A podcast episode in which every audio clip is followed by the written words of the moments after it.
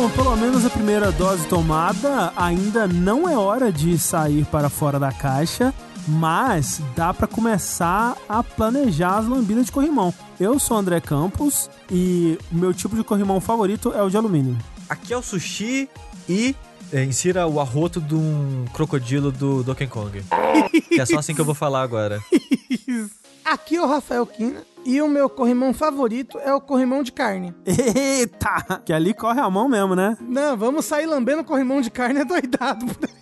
Ali corre a mão, corre tudo. Ô, louco. Passa boi e passa boiada, né? Como já foi dito. Aqui é o Tengu e eu sou o mestre do magnetismo. Isso. Isso aí. Gente, olha isso daqui. Eu boto esse negócio aqui que nem é magnético no meu pai e tá grudando. De tão forte que é o magnetismo. Não, eles não tomam banho há quatro meses. Mas e daí? Não é isso. Não é porque meu pai é um imundo. Um ceboso do caralho. É, É. Você já, já viu, né? A mulher, a mulher. Não. Já viu a mulher fazendo isso, gente? Não Já, vi, já, infelizmente não vi, não. Ela faz isso com o pai e com a mãe mesmo, inclusive. Ela fica, olha esse negócio aqui, está grudando no meu pai. E era um negócio que nem era magnético. Ela tá grudando no pai dela. E o pai, caralho, chega de tentar grudar coisa em mim, me deixa em paz, deixa eu ser feliz. Chega de ser antivax, eu já vacinei. Chega, filha, você já tentou me matar já o suficiente. É, Tanto que a vacina pra corona foi feita a partir do sangue daquele menino que virou um meme por pendurar, tipo, 20 colheres nele mesmo. Foi não sei se vocês isso. lembram disso. Isso. ele foi a, a- ele Foi é a pra- L do mundo real. Exatamente. Tinha um, um filme de um menino magnético, não tinha? Que ele era todo branco. X-Men Origins esse. Não, ele era um menino todo branco, assim. Sim, interpretado pelo Michael Fassbender. Corrimão maravilhoso. O Michael Fassbender tem, né? É o que dizem, pelo menos. Gente, eu não sei. Eu sei que eu era muito criança quando eu vi no SBT. Mas aí, tipo, ele tá num refeitório, assim, e aí ele faz as colheres tremer. Essa é a minha memória de criança do filme. Rafa, eu não, eu não sei o que tá acontecendo na sua mente nesse exato momento. É, Mas esse foi a recomendação da semana do Rafa, muito obrigado.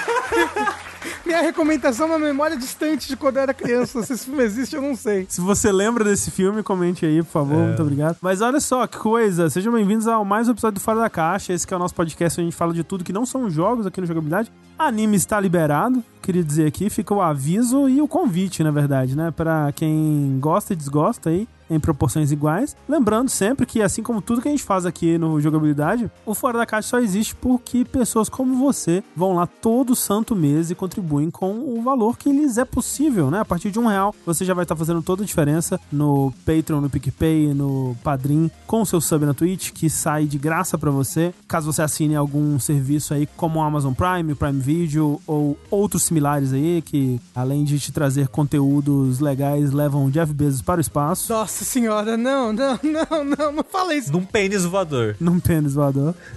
Caralho, da, da- no maior é, Austin Powers, né? O, moço no espaço num pênis voador gigante. Eu acho que foi proposital, só pra, pra zoar, gente. É, Igual ele depois agradecer, ah, eu só consegui ir pra estratosfera, gasto dos otários que me dão dinheiro. Eu fiquei 10 minutos na estratosfera graças a você que tá mijando numa garrafa e cagando num potinho, porque eu não te dou nem tempo pra isso. Obrigado, funcionários, obrigado. Então, olha só, enquanto você tá ajudando o Jeff Bezos aí pro espaço, aproveita e ajuda a gente e você vai ter um espaço no nosso coração. A gente, na verdade, tá tirando dinheiro pra ele ir pro espaço. Pois é, na verdade a gente tá fazendo justiça, porque quando você dá o seu Prime pro jogabilidade, você tá ajudando a tirar o dinheiro do Jeff Bezos. Por enquanto, pelo menos, por não muito tempo. É. Né? É, Pois é. na verdade, saiba que, inclusive, o jogabilidade está fadado a acabar a qualquer momento. Mas enquanto isso, por favor, nos dê o seu sub. Isso não é verdade. Quer dizer, eu não sei, vai É. saber o dia de amanhã. Quando esse podcast sair, vocês já vão ter visto as mudanças aí, É né? verdade. É, em como vai funcionar os primes e coisas do tipo. Enfim, muito obrigado a você que contribui, muito obrigado a você que tá com a gente aí nessa aventura muito louca. E antes da gente passar para os temas desse episódio, de fato, Sushi, você era o último que faltava para ser vacinado, porque Rafa foi o primeiro, estreou ali, tomou-lhe uma AstraZeneca no braço. Daí eu fui em seguida com a AstraZeneca também. Aí Tengu, chique demais, tomou uma Janssen dose única. não, o Tengu, quando você olha pra ele, você fala, esse é Jansen. Esse olha, olha, Esse- olha esse o sorriso dele. Esse já tá imunizado, já. É. E agora foi a vez do Sushi, completando o time aí. A trinca de AstraZeneca, né? Isso. Quero ver como é que vai ser o sofrimento no, no meus dois, três dias aí que falam que dá, Cê- uma, dá um baquezinho, Você né? tomou hoje, né? Hoje você não tá sentindo nada? Absolutamente nada. Porque assim, na hora que eu tomei, tipo, meia hora depois, meu braço já tava doendo. É muito louco isso de dor no braço. Eu preciso falar isso porque talvez faça sentido pra mim. É... Eu sempre tô com dor no braço. Não, Não, é Esse é meu que segredo. vacina não me dá dor no braço. Por exemplo, teve uma época na faculdade que, pra ajudar a pagar as contas, eu comecei a trabalhar numa faculdade de medicina que eu já citei isso, esse momento da minha vida várias vezes em streamings, mas acho que nunca em podcast, talvez. Mas eu trabalhei de TI numa faculdade de medicina em, lá em Itajubá. E pra entrar na faculdade de medicina, eu precisava estar com todas as vacinas em Hum, dia faz possíveis. E eu, obviamente, não estava. Então eu tive que tomar acho que quatro vacinas no mesmo dia, dois, dois, em cada braço, uma parada assim, não lembro mais. Todo mundo ficou, nossa, mas você vai estar fudido, você vai andar com os braços tudo arqueado, vai doer pra caramba. Não senti absolutamente nada em nenhum dos braços e nos dias seguintes. Nem nada- efeitos, nem nada. nada. Ah, Então, se pá, você vai passar em column por essa, hein, Sushi? É, vamos ver. Porque, tipo, dor, nada. Como se não tivesse acontecido absolutamente nada com o meu braço. A minha preocupação é a suposta febre, a mini Covid que acontece no dia seguinte, né, da AstraZeneca. Vamos ver como é que eu vou ficar. Na verdade, é mais uma mini gripe do que uma mini Covid, viu? É uma. É que a Covid é só uma gripezinha, Rafa.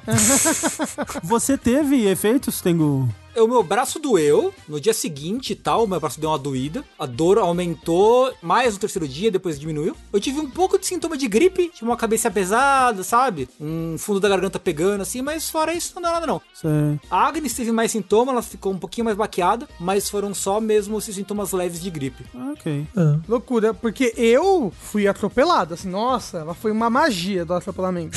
eu tomei a vacina normal, dor no braço, né? Tipo, ah, porra, aqui onde aplicou começou a doer, né? Tipo, pô, tá inflamando, né? Isso. Porque, né, a Aham. vacina tem que inflamar, tá certo? Chegou duas da manhã, eu estava dormindo, eu acordei, ah, sabe, mágica, mágica, ah, eu levantei da cama, Amun-Ra, O de vida eterna. é, não, febre, o corpo completamente atropelado, dor, assim, ah, e aí eu passei um dia assim, dor, dor, febre, febre, o olho doendo pra caralho, tudo me dói, todos meus membros doem, ah, passou. Deu tipo uma hora, estava com muitos sintomas, ficou um dia. Aí uma hora foi diminuindo, diminuindo, passou, acabou. Ah, caralho, é magia, magia. Não me aplicaram vacina, me aplicaram sangue de algum ser ancestral e eu estava me, me transformizando, não sei falar, Transmutando. transmutando. É, como é que foi, foi isso aí também? Tipo, o- o- a pior hora foi quando eu acordei no dia seguinte, assim, meu braço tava doendo muito, eu tava com febre e dor no corpo bastante, assim. Aí eu fiquei com bastante dor no corpo durante o dia, mas a febre foi passando, e aí no outro dia eu só tava com um pouquinho só de dor e foi de boa.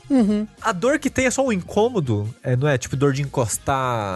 É, É, era dor de mexer. O meu, tipo, doía muito se eu mexi, quando eu mexia o braço, eu não conseguia deitar desse lado, né? Aham. Porque doía muito o braço e tal. Ah, vamos ver como é que vai estar isso daí. Teve uma história que eu vi no Twitter esses dias que realmente o brasileiro ele foi condicionado a desacreditar nas coisas, né? Na ciência, em vacinas e coisas do tipo ao longo desses últimos anos. Porque alguém contou um caos, e é um caos que eu acho que já tinha ouvido na internet um tempo atrás, uns anos atrás.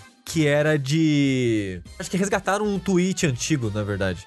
Que era alguém contando de. Tinha uma fila na rua, aí alguém pensou, fila do quê? Ah, vacina, estão dando vacina aqui de graça. A pessoa, ah, beleza, vou entrar aqui pra tomar vacina. E ninguém sabia que vacina que era. A fila só tava cheia, que era vacina de graça. E as pessoas, ah, beleza, vamos tomar vacina de graça. Aí tinha a mãe revoltada que a vacina não era pra criança, e ela tava levando o filho pra tomar Mas, vacina. mas isso é porque o brasileiro, ele gosta muito de uma aglomeração e de uma fila. É. O brasileiro, ele vê uma fila e ele quer entrar. Eu lembro uma vez que, na minha cidade, que o Sérgio Reis tava lá em Coronel Fabriciano e juntou um monte de jovem pra pedir autógrafo. Nem sabia quem era o Sérgio Reis, só tava lá porque tinha gente pedindo autógrafo. Né? Band poser. É. Ó, mas eu também, uma vez eu tava andando no metrô, Barra Funda, e aí tava, olha, vacina. Aí eu, eita! Aí eu entrei e tomei uma vacina, que eu não lembro pra que é. mas eu tomei, foi ótimo. Mas hoje em dia é o efeito contrário. Se você colocar cartaz vacina, ninguém vai.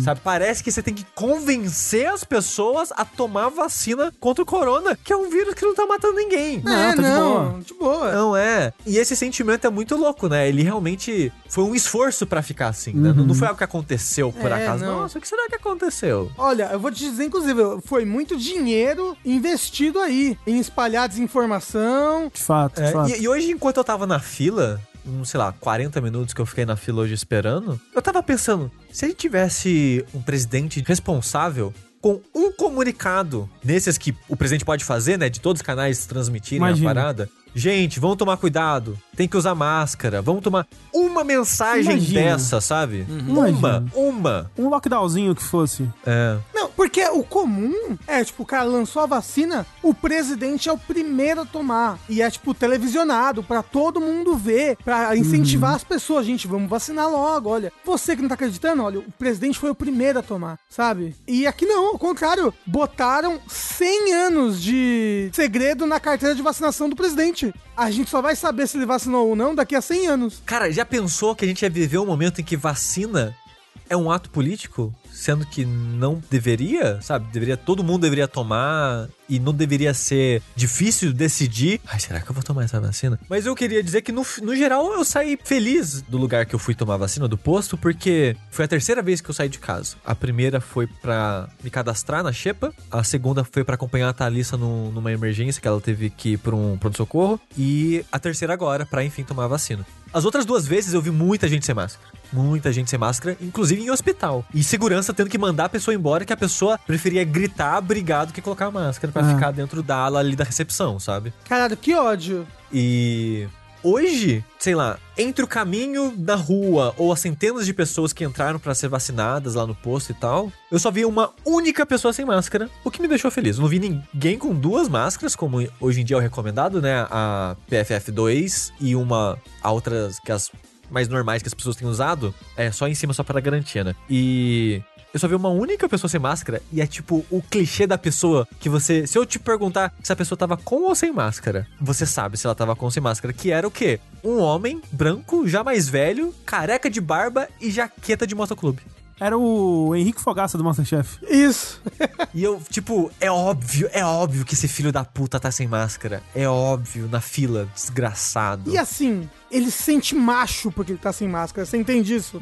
É porque ele é maior. Ele, ele- é, as regras não se aplicam a ele. Porque ele sabe que tudo isso é mentira e tudo pra ele não é nada. Pra ele, nada disso afeta ele, porque ele é macho. Tá indo tomar vacina, então por que filho da puta? Mas eu queria dizer que É o que eu que ele tá achei... indo tomar vacina.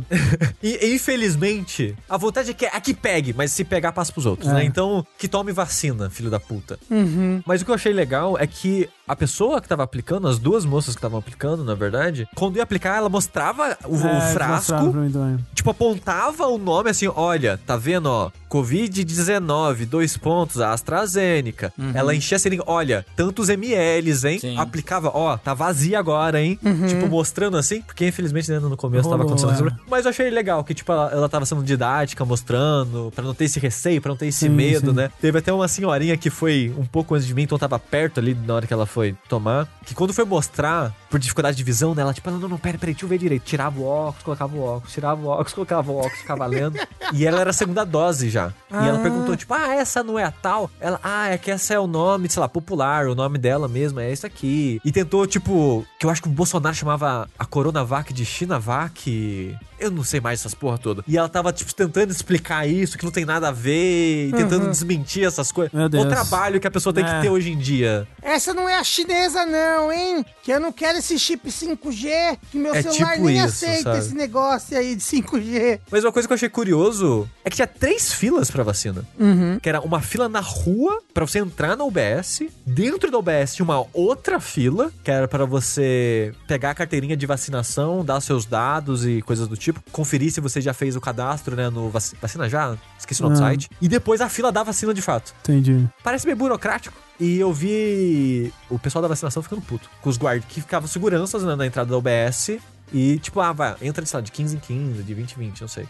E a pessoa olhando, por que, que entrou tanta gente assim? Não é pra entrar tanta. E tipo, meio que não faz diferença. É uma fila só que tá em etapas. É. Ah, não, mas eu acho que é pra não. Porque demora pra você ficar imunizado, né? Aí Eles ainda têm que se preocupar pra ninguém ali na fila pegar a corona, entendeu? Então, tipo, ó, não entra muita gente pra que não ficar muita gente aqui dentro. É, talvez seja algo, algo do tipo assim, é porque- mas que tinha bastante espaço, que era no estacionamento do, da UBS, né? Não era lá dentro. Era em um lugar aberto, bem espaçado e tal. Uma coisa que eu achei muito curiosa foi ver as caras dos 30 anos. Porque tinha um- um- uma gama muito diferente de, de aparência de pessoas que você fala, nossa, essa pessoa tem mais de 30. Nossa, aquela pessoa não tem 30 ainda não. Porque meio que, em teoria, tá todo mundo na mesma margem Sim, de sim. idade ali fora quem tá Tomando segunda dose. é, indo tirar com. É, segunda dose e também com Comorbidade. comorbidade, exato. Uhum. Porque tinha gente na segunda dose que, tipo, sei lá, tinha cara de 18, assim, que provavelmente era alguma comorbidade e tal. Mas, mas é, foi, eu achei curioso só isso ver a gama de caras que 30 anos pode ter. Você é jovem, Steve. Você não tem cara de 30 anos. Não, eu percebi que eu sou jovem quando sou o último do jogabilidade a ser vacinado. O último do overnautibilidade a ser É, vacinado. isso é verdade. verdade, isso é verdade.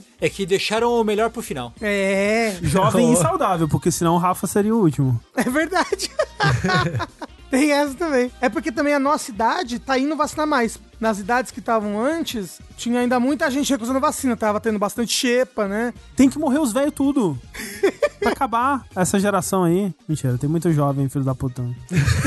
E aí, agora que tá diminuindo as idades, tá tendo bastante fila, tá tendo bastante coisa. Ainda bem, né? Porque quanto mais todo mundo vacinar de novo. É, vacina, gente, por favor. Se você tá na idade, se você tá na faixa, na... va- vacina, por favor. Não, não, não faz isso, não. Vacina. Assim, o nosso público é muito de boa, assim. Todo mundo, provavelmente, que a gente fala com quer vacinar. O problema que eu vejo muito nos chats, assim, é tipo, meu Deus, não consigo convencer minha mãe a ir vacinar, sabe? Ela acha que a vacina é da China. É, eu, eu não sou tão próximo da minha família assim, e eu não sei se minha mãe vacinou. Eu espero que sim. Porque É, já um- era pra ter vacinado faz tempo, já com 60 e poucos anos, 70 e poucos anos. Você perguntou? Você pode perguntar pra ela, mandar um zap. Ah, mas aí é. Mas você sabe que... isso é sabe- fadiga. Não, não, mas você aproveita que você vacinou hoje e fala: Olha, mãe, vacinei hoje, olha que legal, eu volto pra tomar minha segunda dose, tal dia aí a senhora. Entendeu? Aproveita, aproveita o momento, agora é o momento.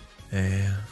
Sushi fez um Ed, quem quer evitar fadiga. Não, mas agora é, é o momento mais orgânico pra você fazer esse movimento, entendeu? Rafa, a qualquer momento que eu pegar o telefone e ligar pra ela, vai ser orgânico o suficiente. Faz sentido. É, mas é, tomei a primeira dose. Daqui uns Porra. 80 dias a gente toma a segunda e quem sabe, quem sabe, esse ano a gente se vê. Quem sabe, na Pois verdade? é.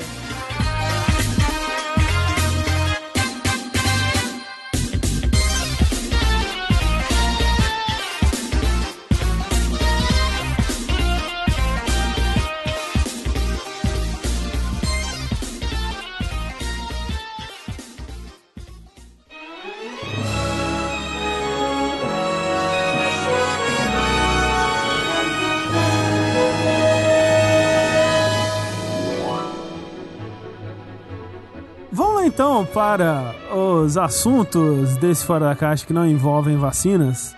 Ou talvez envolvam, não sei do que vocês vão falar hoje, sei lá, não cuida da vida de vocês. Quem quer começar? Eu posso começar, já que eu tenho duas coisas pra falar. Apesar de que a minha segunda, o Sushi também vai falar, né? É. Mas é o seguinte, eu estava precisando de mais Hunter x Hunter na minha vida. Falei, poxa, Hunter x Hunter foi tão gostoso, né? A gente falando lá sobre Yorkshire. Pô, que delícia, Nova York, New York, New York. Nossa, eles precisavam muito de um de uma música é, inspirada no New York, New York do Frank Sinatra, só que York, New York, York New. New. York New. É, exatamente. Saudades, Hunter. Inclusive, eu tava pensando aqui, a gente podia gravar mais A temporadas gente aí. podia gravar. E aí, a gente pode usar um rejack. Fica um arquivo ali e a gente talvez solte, solte no Jogabilidade, alguma coisa especial, entendeu? Pra gente não perder o, o ritmo do anime, senão Não, a gente sim, vai. Entendi. vai perder. Mas olha só. Então eu falei, vou assistir os filmes de Hunter x Hunter. Por quê? O anime antigo, acho que não teve nenhum filme. Teve um. Teve dois musicais, né? O, o, o anime antigo, que são duas histórias originais. Eu vi uma, uma música do Hisoka, é bem legal. É a, a música em que ele faz a família Zoldyck dançar. Isso. É muito engraçado, assim, tipo. É que, obviamente, né, eles não são canônicos, Canônicos. é bem. É, não, é bem bobo, inclusive, os musicais e tudo mais. É, acho que como todo musical de anime deve ser, né? Mas o anime novo teve dois filmes. O anime de 2011. O primeiro filme, ele lançou um ano depois que o anime novo começou. Ah, não. Ele lançou, em, lançou dois anos depois. Ele lançou em 2013. E o segundo filme lançou no final de 2013. Um foi em janeiro de 2013, o outro foi em dezembro de 2013. Então foi pouco tempo, né? Mas se você for ver, o, o anime o anime de 2011 tem cento e tantos episódios. Ele não durou... Ele durou quanto tempo? Uns cinco anos? Quatro Uns anos? dois anos, né? Provavelmente. Dois anos só? Se era semanal, uns, uns dois anos, né? É, durou uns dois anos. Nossa, André, fiquei, fiquei triste agora. Pareceu que foi mais tempo da minha vida que eu ficava toda semana esperando chegar um, um episódio novo de Hunter x Hunter. E esses filmes são histórias originais, são histórias não canônicas. E são dois filmes de fácil acesso pra assistir, porque ambos tem na Netflix. Agora, eu recomendo que você assista esses filmes. Normalmente esses filmes filler assim, só pra aproveitar um momento, né? É raro ser bom, né? É. Então, o primeiro filme chama Hunter x Hunter Phantom Rouge. Ele foi legal, uma coisa legal dele é que antes dele lançar, o Togashi lançou o capítulo zero de Hunter x Hunter, que era um capítulo que mostrava o Kurapika na vila dele, na vila dos Kurta, e uma parte da vida dele ali na vila, um teste que ele tinha que fazer para poder sair da vila, porque a vila era separada do outro mundo, um amigo dele que ele tinha nessa vila e tudo mais. É, é um, é um capítulo bem legal, esse capítulo zero. Que o anime novo você comentou que ele mostra cenas, né? Então, na verdade, tem essa história toda do capítulo zero, tem nesse filme. Ah. Adaptada em animação. Tipo, tem um momento em que o Kurapika se lembra do passado e ele se lembra do capítulo zero. Aí eles adaptam inteirinho ali o capítulo zero e depois continua a história do filme. E ficou legal essa parte? Ficou. Inclusive, acho que recomendo ver. Ela. É, você não quer ver o filme? Porque, ó, já adiantando um pouquinho, esse filme não é tão ruim. Eu não achei tão ruim. Eu não achei ele um filme bom, mas não é ruim. Mas é um filme de anime sabe? Ele é, ele é inconsequente, nada que vai acontecer ali vai, vai ter alguma consequência para ninguém dentro da história. Ele tem um fanservice muito nada a ver. Um fanservice que, nossa, não precisava. Eu, eu, eu não tô falando de fanservice de peito e bunda, não, sabe? Fanservice de tipo, que esse personagem tá fazendo aqui? Ele só tá aqui porque o pessoal gosta dele, sabe? Uhum. É, e tipo, normalmente Hunter x Hunter não tem isso. A história é muito orgânica, sabe? Os personagens estão ali porque eles querem estar ali e eles levaram a história até esse ponto, sabe? Lá não, claramente é muito anime, anime genérico, assim, pô, o que, personagem tá fazendo aqui? Ah, ele tava, né? Ele tava ali, né? E olha como ele é legal, ele tem poder, e ele luta. É tipo aquele filme que você elogia do One Piece lá, que todo mundo luta contra todo mundo. Mas One Piece não é um anime que é que nem Hunter x Hunter, em que os personagens, eles têm tanta vida própria que você não sente que o anime está forçando uma situação para a história, sabe? O One Piece tem coisa clássica de anime de shonen, que é tipo, pô, vai ter uma luta para cada personagem aqui, um x 1 entendeu? Ah, nem sempre também. Ele, ele subverte um pouco disso também. Então, ele subverte, mas ele tem, entendeu? É. E, e Hunter x Hunter não tem isso nunca. Uhum, uhum. Mas, Rafa, uma dúvida é: se eu quero assistir esse filme, em qual ponto da história do anime mais recente que eu posso, enfim, assistir esse filme? Onde ele se encaixa ali? Assim, se encaixar, se encaixar, ele não encaixa em lugar nenhum da história, né? Porque, como Hunter x Hunter é muito ligadinho, é que nem One Piece. Os arcos são muito ligados no, no, um no outro, né? Então, tipo, terminou um arco já com a história do próximo começando. E aí você não tem como inserir uma história aqui no meio, sabe? Um filler, alguma coisa assim. Uhum. Pra inserir isso, você teria que ter pensado nisso antes e tudo mais. Então, teoricamente, essa história não, não conseguiria acontecer em momento nenhum da série. Ela não consegue acontecer. Mas, num mundo paralelo, e ela acontece depois de Yorkshin. Entendeu? Então, tipo, pô, terminei Yorkshin, é Phantom Rouge. Até porque ela é muito sobre ainda o Kurapika, né? O Kurapika e esse negócio dele do clã dele e tudo mais. Por quê? A história, ela, ela, ela se centra, tipo, nossa, alguém roubou os olhos do Kurapika. De maneira mágica, assim. E essa pessoa era o antigo número 4, que o Hisoka tomou o lugar, entendeu? Então, a- eles achavam que ele estava morto, mas na verdade ele estava vivo. Mas peraí, aí o Kurapika ele fica com olhos normais ou ele fica sem olho? Ele fica sem olho. Eita. Bota um, um, uns band-aid assim no olho. Ele vira o Shiryu. Ele vira o Shiryu, isso. E. Eu falei, parece, parece uma história mais de Hunter x Hunter, tem um relacionamento bacana dos personagens, tem o típico personagem do filme que é, ah, quem vai passar por um arco de personagem? Ah, esse daqui, esse personagem que surgiu no filme, é ele que vai ter o arco, sabe? Mas, no geral, é bueno. É divertido, dá, dá pra tirar uma diversãozinha ali. Como eu falei, os personagens não agem como eles deveriam agir em alguns momentos, mas é bacana. Agora.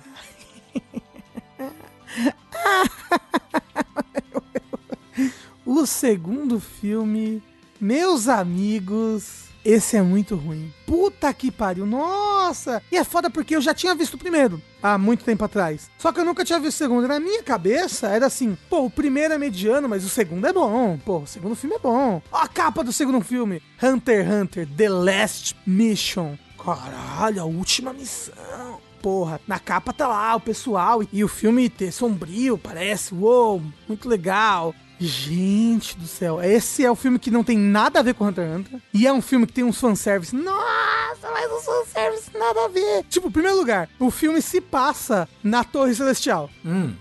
Naquele arco, como se fosse daquele arco, ou eles voltam pra lá? Não, eles voltam pra lá. O filme se passaria depois de Grid Island. Hum. Só que ele, ele, ele leva em consideração que Quimera Ants nunca aconteceu. É um what if. É um what if aí do Hunter x Hunter. É, é quase um what if, porque tem um momento que eles, tipo, referenciam coisas que, pô, em Quimera Ants eles estavam nesse lugar do espaço, sabe? Ge- geograficamente, eles estavam nesse país. Eles referenciam, tipo, ó, lembra quando a gente tava naquele país? Só que eles lembram de eventos que não aconteceram. Eventos que não geraram o que aconteceu em Quimera Ants, sabe? Então é, é um arif, tipo, não teria como esse filme existir com os acontecimentos normais do anime. Aí o negócio é, gente, vai ter finalmente aquele torneio celestial, sabe? Vem aí. Vem aí o torneio dos mestres dos andares e o caralho quatro. Pô, a gente não falou que dava, dava um anime só a torre? Porra, aí, ó. Pronto, viu? eles ouviram a Fizeram. gente lá no passado Obrigado. e fizeram um filme. E aí, quem é que virou um mestre do andar que vai participar desse torneio? O Zushi. Ah, nossa. Ah. O Zushi, a criança que não é tão boa, não é tão prodígio quanto a criança Gon e Killua, virou um mestre de andar, gente. Porra, já gostei aí, ó. Não, Eu- mas assim, acho legal. É um fanservice que eu abraço. Justiça por Zushi. Eu torço por ele. Quero ver o anime dele. Assim, quando eu vi o Zushi, eu falei, porra, legal, o Zushi ali. Mas não faz sentido o Zushi tá ali. Tem uns negócios tipo, caralho, o soco do Zushi é muito forte, nossa. Você não sabe por que ele passou, Rafa. Você não sabe que ele Você viveu. não sabe a história dele? Não, porque, nossa, o soco que ele deu ali, que soco. E eles tratam o Zushi como se ele fosse de reforço. E o Zushi não é de reforço. O, o Zushi é de manipulação, né? Eu não lembro. Não é ele quem faz a folhinha ficar girando? Hum. e talvez. Se você tá dizendo. É, o, o Zushi não é de reforço. Não faz sentido. ele manipulou as pessoas pra acharem que ele é de reforço. É, ele manipulou as pessoas. Então, nem faz sentido ele tá, ele chegar lá e, ah, eu sou um grande mestre do karatê, pá, pá, pá, não faz. Mas bem, enquanto eles estão lá na Torre Celestial pra assistir o Zushi, todo mundo é trancado dentro da Torre Celestial, Uou. porque uma organização surgiu ali pra se vingar dos caçadores, pra se vingar do Netero, eles querem se vingar do Netero, porque essa organização, ela não usa o NEM, ela usa o ON, que é tipo um NEM, só que do mal.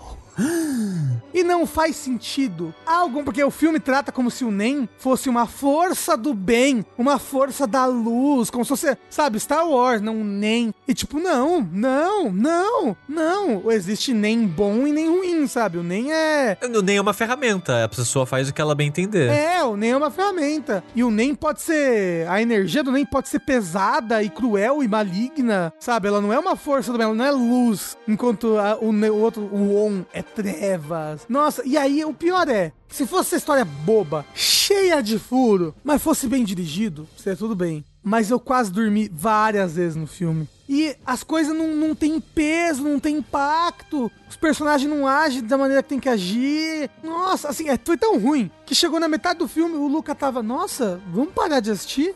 Tá muito chato, tá muito chato, tá chato. E você sabe aquele negócio de anime que Hunter x Hunter não é, sabe? Tipo, pô, o Gon tem que lutar. O Gon é o protagonista, ele tem que lutar contra o boss final. E se o poder da amizade, sei lá, possuísse ele e ele ficasse Super Saiyajin? É isso aí, ele, o poder da amizade, ele vai poder lutar contra o vilão final. Não, cara, nossa, é muito ruim, é muito ruim. Esse, esse- esse filme é muito ruim. Mas resumindo, é ruim, clichê, mal dirigido pra caramba, assim, muito mal dirigido. Primeiro filme não tem ne- nenhuma luta boa e tem umas coisas mu- mu- muito fanservice, assim, meio nada a ver. Mas esse não tem nenhuma luta boa também e ainda é ruim. Consegue ser pior que o primeiro. O primeiro é morno, mas esse daí é uma, uma, uma friaca na sua cara de, de tristeza, dor, sofrimento e filme de anime. Então, recomendo? Não, não recomendo. Nem pra você matar a saudade dos personagens, porque os personagens não são os personagens. São apenas cascas deles. Eu fico imaginando a pessoa que tava responsável por roteirizar e adaptar. Ah, é. Um trabalho É, ingrato. porque Hunter x Hunter, como a gente já falou nos Rejects, caso você não tenha ouvido, acho que é um consenso entre a gente que é um dos melhores shonens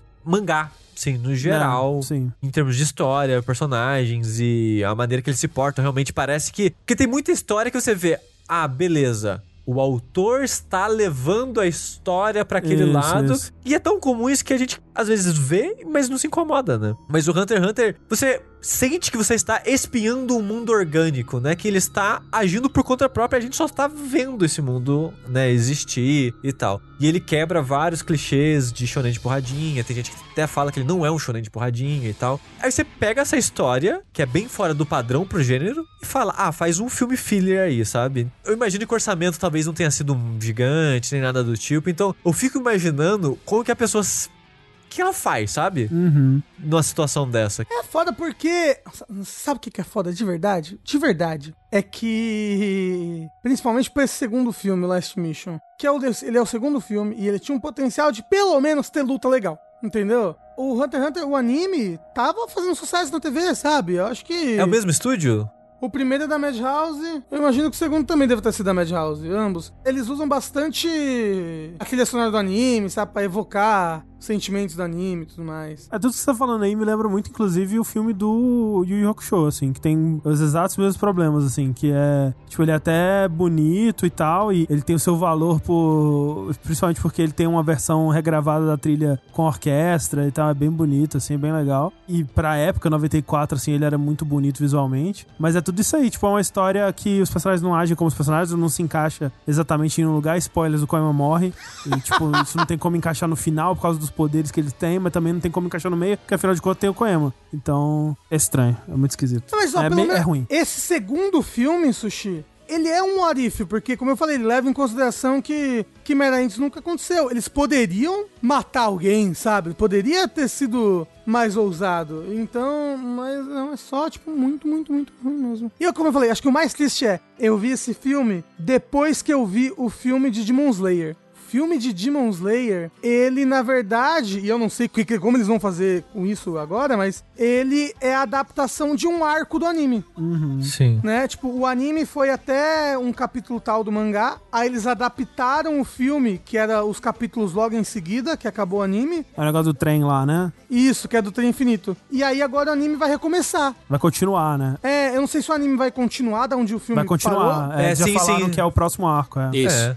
Caralho, assim, porque que filmaço, assim, nossa! Mas o, o sucesso do Kimetsu, você viu que já tem chance de virar padrão na indústria, né? Porque o Jujutsu vai fazer a mesma coisa. Só que em vez dele pegar o próximo arco, ele vai pegar o capítulo zero. E o capítulo zero, ele vai transformar num, num filme. Mas nossa, além da história e tudo mais, que tipo, é canônico, é, é a história do, do- da continuação direta do anime, e você precisa ver o filme pra continuar entendendo, é quase a Marvel, sabe? Que a gente tá tendo que ver filme, série, filme, série, meu Deus do céu, daqui a pouco musical, é, pra entender o que tá acontecendo. A animação é de arregaçar, nossa, puta que pariu. Gente, tem uma luta ali no final do filme, que deve ser a luta mais bonita de filme de anime, assim, que já teve, assim, um negócio muito foda, muito foda.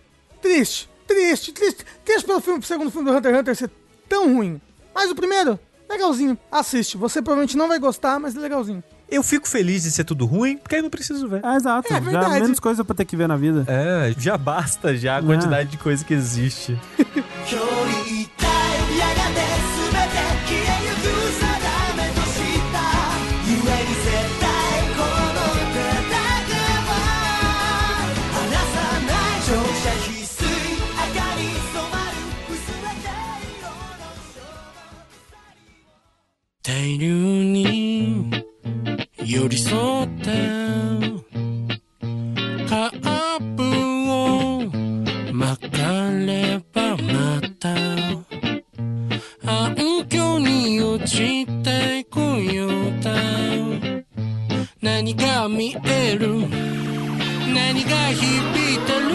continuando então no tema de animes, eu vou falar aqui então do oposto do Rafa. Vou falar de um anime que é o melhor anime que eu vi nos últimos anos aí. que é- André, eu tô triste. Por quê?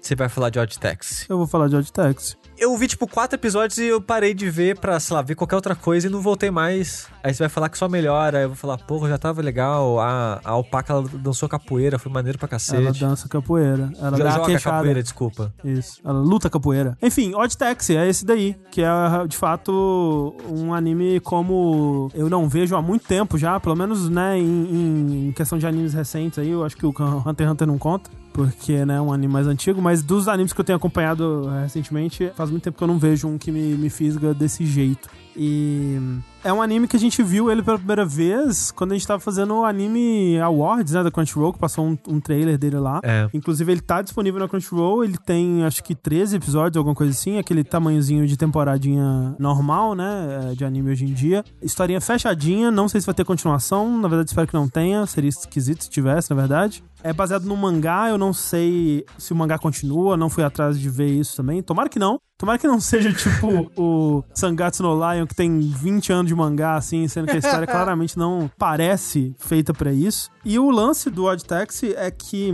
qual que é a premissa, né? Ele se passa nessa Tóquio moderna, mas todos os personagens eles são animais. Furry que chama. É furry, é o só os furros, né? E aí a gente vai acompanhando várias, várias histórias que inicialmente elas parecem separadas, né? Então você tem uma história de dois comediantes, daquelas duplas de comediantes é, Manzai, se eu não me engano. É dupla, é Manzai, isso, isso, isso. Manzai, é. É. Que eles estão tendo diferenças criativas e tentando subir na vida e o que, que eles estão dispostos a fazer pra chegar lá e tudo mais. Você tem um trio de idols que em breve vai ter o, o debut delas, né? E uma delas é, desaparece. E onde será que essa menina está? Né? Ela tá há dias desaparecida e ela tá sendo procurada pela polícia, pelos familiares e tudo mais. Você tem a história de um macaquinho de meia idade que ele tá querendo se casar, né? Ele tá solteiro, tá pensando no- nos próximos passos dele na vida aí. E ele faz um perfil fake no Tinder, onde ele fala que ele é muito rico, né? E, e ele. Jovem, e jovem e bem de vida. E ele começa a enganar uma, uma garota com isso. Tem um,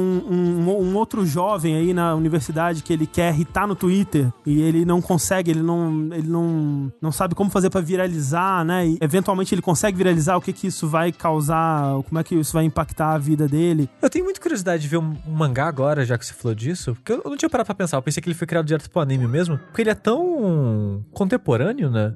Né? Eu fico me perguntando como é que o, o mangá ele também é dos últimos anos, assim, porque ele- o anime, no geral, ele comunica muito com a tecnologia moderna. Sim, assim, eu né? imagino que seja, eu imagino que seja contemporâneo. Mas uma coisa que eu fiquei me perguntando sobre isso do mangá é porque o diálogo desse anime ele é muito diferente, eu senti. Ele tem um tom, ele tem um soar mais natural do que o diálogo de anime costuma ter. E uma das formas que eles fazem isso é que eles, pelo pouco de pesquisa que eu fiz, eles têm muita gente de fora da dublagem de anime tradicional participando. Então, por exemplo, essa dupla de comediantes são dois comediantes mesmo. Então, quando eles conversam, e tem momentos assim onde você tá só ouvindo o programa de rádio deles, eles lendo carta de ouvintes ou, ou conversando e, e fazendo as piadas assim, não soa como um anime, né? E as conversas entre os personagens muitas vezes tem uma naturalidade deles se interrompendo e deles cortando o assunto, um assunto puxando o outro. Tem uma naturalidade que me parece bem diferente de, É. de anime normal, assim. É, quando saiu o primeiro episódio, eu acho que foi o primeiro comentário que eu vi sobre o Odd Taxi foi parece um anime feito pelo Tarantino. É. Ou uma coisa meio Irmãos Coen, assim. É, porque são muitos diálogos. Até onde eu vi, foi tipo, acho que quatro mesmo, onde eu parei. Até então você vê a história apontando várias possíveis coisas e conexões e acontecimentos, mas até então muito mundano no geral. Você acompanha vários núcleos, mas em situações meio que mundanas, normais, assim. E as conversas delas são mundanas, são. Putz, você conhece aquela banda? Nossa, eu gosto muito daquela banda. Ou os comediantes, quando você vê eles discutindo a parceria deles, tem um tom meio mundano, de certa forma, Sim, também. sim. Tipo de. da carreira, de falar de coisas assim. Ele tem um, um, um diálogo, uma maneira de narrar e acontecer as coisas que parece muito mais casual é, do que um, um anime normalmente trata esse tipo de coisa, que lembra um pouco os diálogos do Tarantino, dos irmãos Coen É, e tal. e, e talvez outra coisa que lembre talvez esse tipo de filme aí é justamente tem, você tem todas essas histórias isoladas, né? Ou pelo menos inicialmente, é, aparentemente isoladas, mas que todas de alguma forma vão se conectar e vão se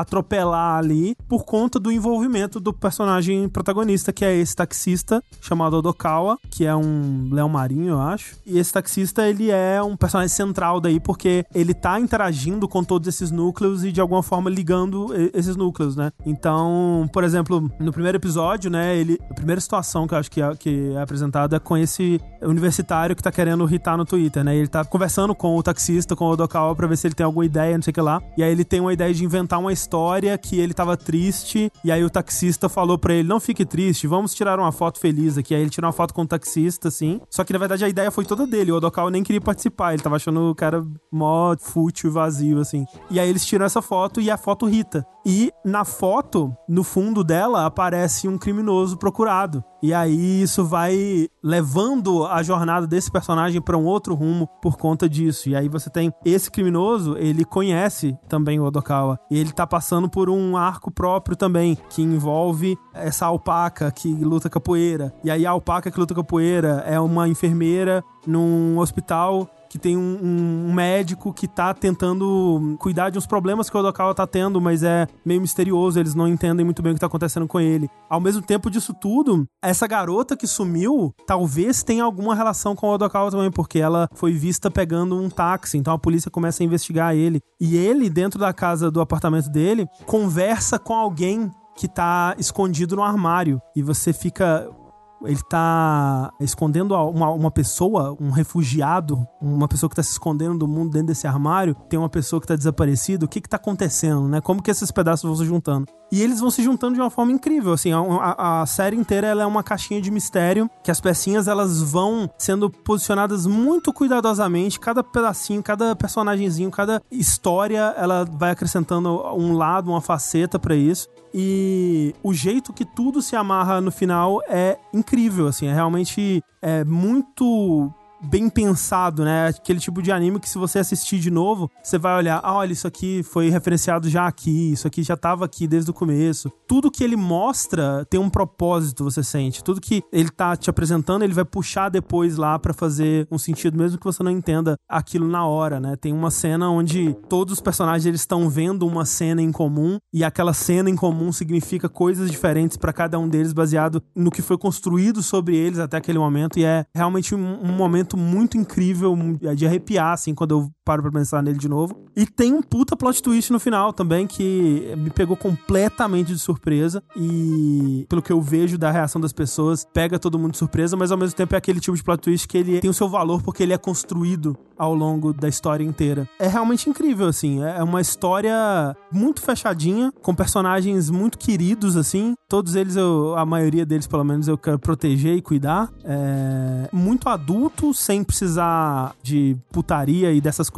que a gente sempre cita como os putz, eu gosto de anime, porém isso, isso e aquilo, né? Ele tem muito pouco ou quase nada disso. Quando ele trata de da exploração de imagem ou, ou coisa do tipo é como uma crítica ou como uma. apresentando aquilo sabendo que é um, é um problema. E, de modo geral, o jeito que ele lida com a narrativa é, é muito legal. Assim, ele tem episódios onde você tá seguindo a história principal ali, né? Ou histórias que estão conectadas, e do nada ele para pra ter um episódio que vai ser do ponto de vista de um personagem que às vezes você nem conhece. Aquele personagem vai ser introduzido agora e vamos passar o episódio inteiro contando a história desse personagem, quem é ele, como que ele se encaixa nessa história maior como um todo, e a forma como ele se encaixa é sempre muito satisfatória e amarra outras pontas soltas. É uma história que é muito legal você ver ela sendo completada e amarrada. É, é incrível. Eu queria dizer que uma coisa que eu gostei, fiquei muito feliz Hum. quando eu notei isso, tem o dublador do Kiryu. Tem o dublador do Kiryu e ele faz um cara da Yakuza. E, curiosidade, o dublador do Kiryu, da série Yakuza, ele chama Takaya Kuroda. E o, personagem é Kuroda. O nome do personagem é Kuroda. Sim, e sim. Kuroda significa pequeno golfinho, que é o animal que ele faz, né? Não, ele faz um tapir, que é o que seria em português? É, É um- tipo uma anta, né? Acho que é, não tá. É. Nossa, achei ofensivo. É, é, não, tem vários dubladores famosos, assim, tem alguns que eu não reconheci de, de qual personagem que é, mas, tipo, esse cara aqui é um, é um dublador das antigas, assim. O Macaquinho, né, o Kakihana, que é um amigo do Odokawa, ele é o Kapei, ou o Usopp, né, que é outro dublador muito, muito famoso aí também. É um, um elenco de estrelas aí. Uau. Ô, André, eu pesquisei aqui e o anime é a obra original. Ah, é? É, o mangá é uma adaptação do anime. Então faz bastante Fa- é, sentido. faz sentido. Ok, que bom. É. Ambos, inclusive, estrearam em 2021. Então fica aí a, Show a correção, porque realmente é um daquelas obras que você vê assim e fala, talvez isso se perderia um pouco no formato de mangá, pela fluidez dos diálogos, pela naturalidade deles assim. É, ou então como que isso passou de um mangá É. pra um anime, sendo que as falas parecem ser mais orgânicas, né? E Isso, isso. Não que seria impossível no mangá, mas é, é diferente, diferente, né? Seria outra experiência, eu acho. Uma coisa que é boa sobre o, o Odd Taxi pra você que sei lá, tem alguma resistência com esses conteúdos furry aí, ou você se sente meio desconfortável com a sexualização do furry como ela ocorre no Beastars. no Beastars, por Beastars. exemplo. O Odd Taxi, no mundo dele, é tipo, é quase como o BoJack Horseman, onde os personagens são animais, mas isso meio que não tem uma relevância na história. Não é sobre eles serem animais. Não é tipo Zootopia, sabe? É, Eu ia perguntar isso. Eles são animais só porque é bonitinho? ou porque, tipo, ah, os leão mata os antílope nesse mundo? É, não, não tem nada disso, tipo Zootopia Beastars, assim, não tem nada Uhum. disso. Eles têm manias de animal? Tipo, a animal gata ficar se lambendo? Não, não tem isso, mas assim, a, a escolha do animal geralmente tem a ver com a personalidade, Uhum. assim, tipo, geralmente encaixa bem.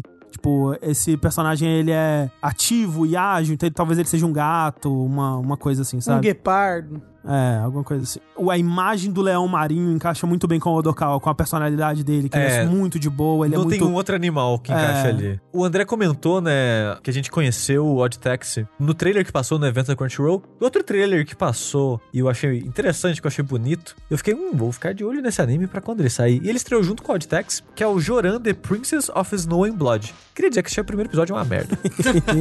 e, e não é bonito, a animação é, é meio ruinzinha. Triste.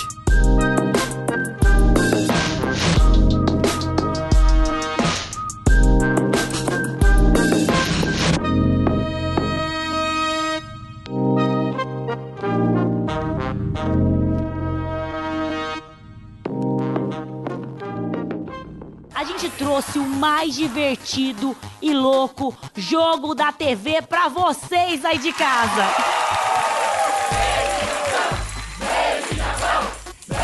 Aproveitando então que a gente tá nesse momento tão gostoso, esse momento animação, Japão, tradição, modernidade, eu quero voltar um pouco no passado aqui. A gente estava, durante a gravação do último Linha Quente, caímos, né, o assunto, né, a conversa caiu, como deveria toda a conversa cair. Caiu no quê? Num papo muito descontraído sobre ele, Serginho Rondiakoff, o Eterno Cabeção. É muito importante completar, né, o Eterno Cabeção. né? O Eterno Cabeção. Começamos aí a, a falar extensivamente sobre Cabeção. Que depois da carreira tão expressiva aí no, no, no- na novela ali, como é que é? Na- na- naquela novela lá? Malhação. Malhação. Teve uma passagem significativa pelo vídeo show. Que vale dizer, Tengu, a gente tava conversando sobre Serginho Rondiakoff, o Eterno Cabeção, na live de Persona que eu e a Clarice fizemos recentemente. A gente Ah. tava falando sobre ele, como a gente sempre faz. Olha só. É um hábito aqui. E um ouvinte nosso, um espectador nosso de Portugal, nos deu a informação de que em Portugal Malhação passa lá como New Wave, é o nome da, de Malhação em Portugal. Oxi! Olha só. E Serginho Rondiakoff fez muito sucesso. Ele também ficou famoso entre a juventude de Portugal, todo mundo conhece o Cabeção. Merecido, merecido. Eu achei que você ia falar, tipo, lá cabeção significa a cabeça do pênis, alguma coisa assim. então ele- eles chamam de outra coisa. É, ele é o Eterno Internacional Cabeção. Cabeção. Exatamente. Internacionalmente famoso Cabeção. Cabeção no mundo inteiro, caiu na boca do povo no mundo inteiro. Mas aí o que aconteceu? A gente descobriu que a última obra que consta na filmografia do Cabeção é um tal de Made in Japão, que logo captou minha, minha atenção, por quê?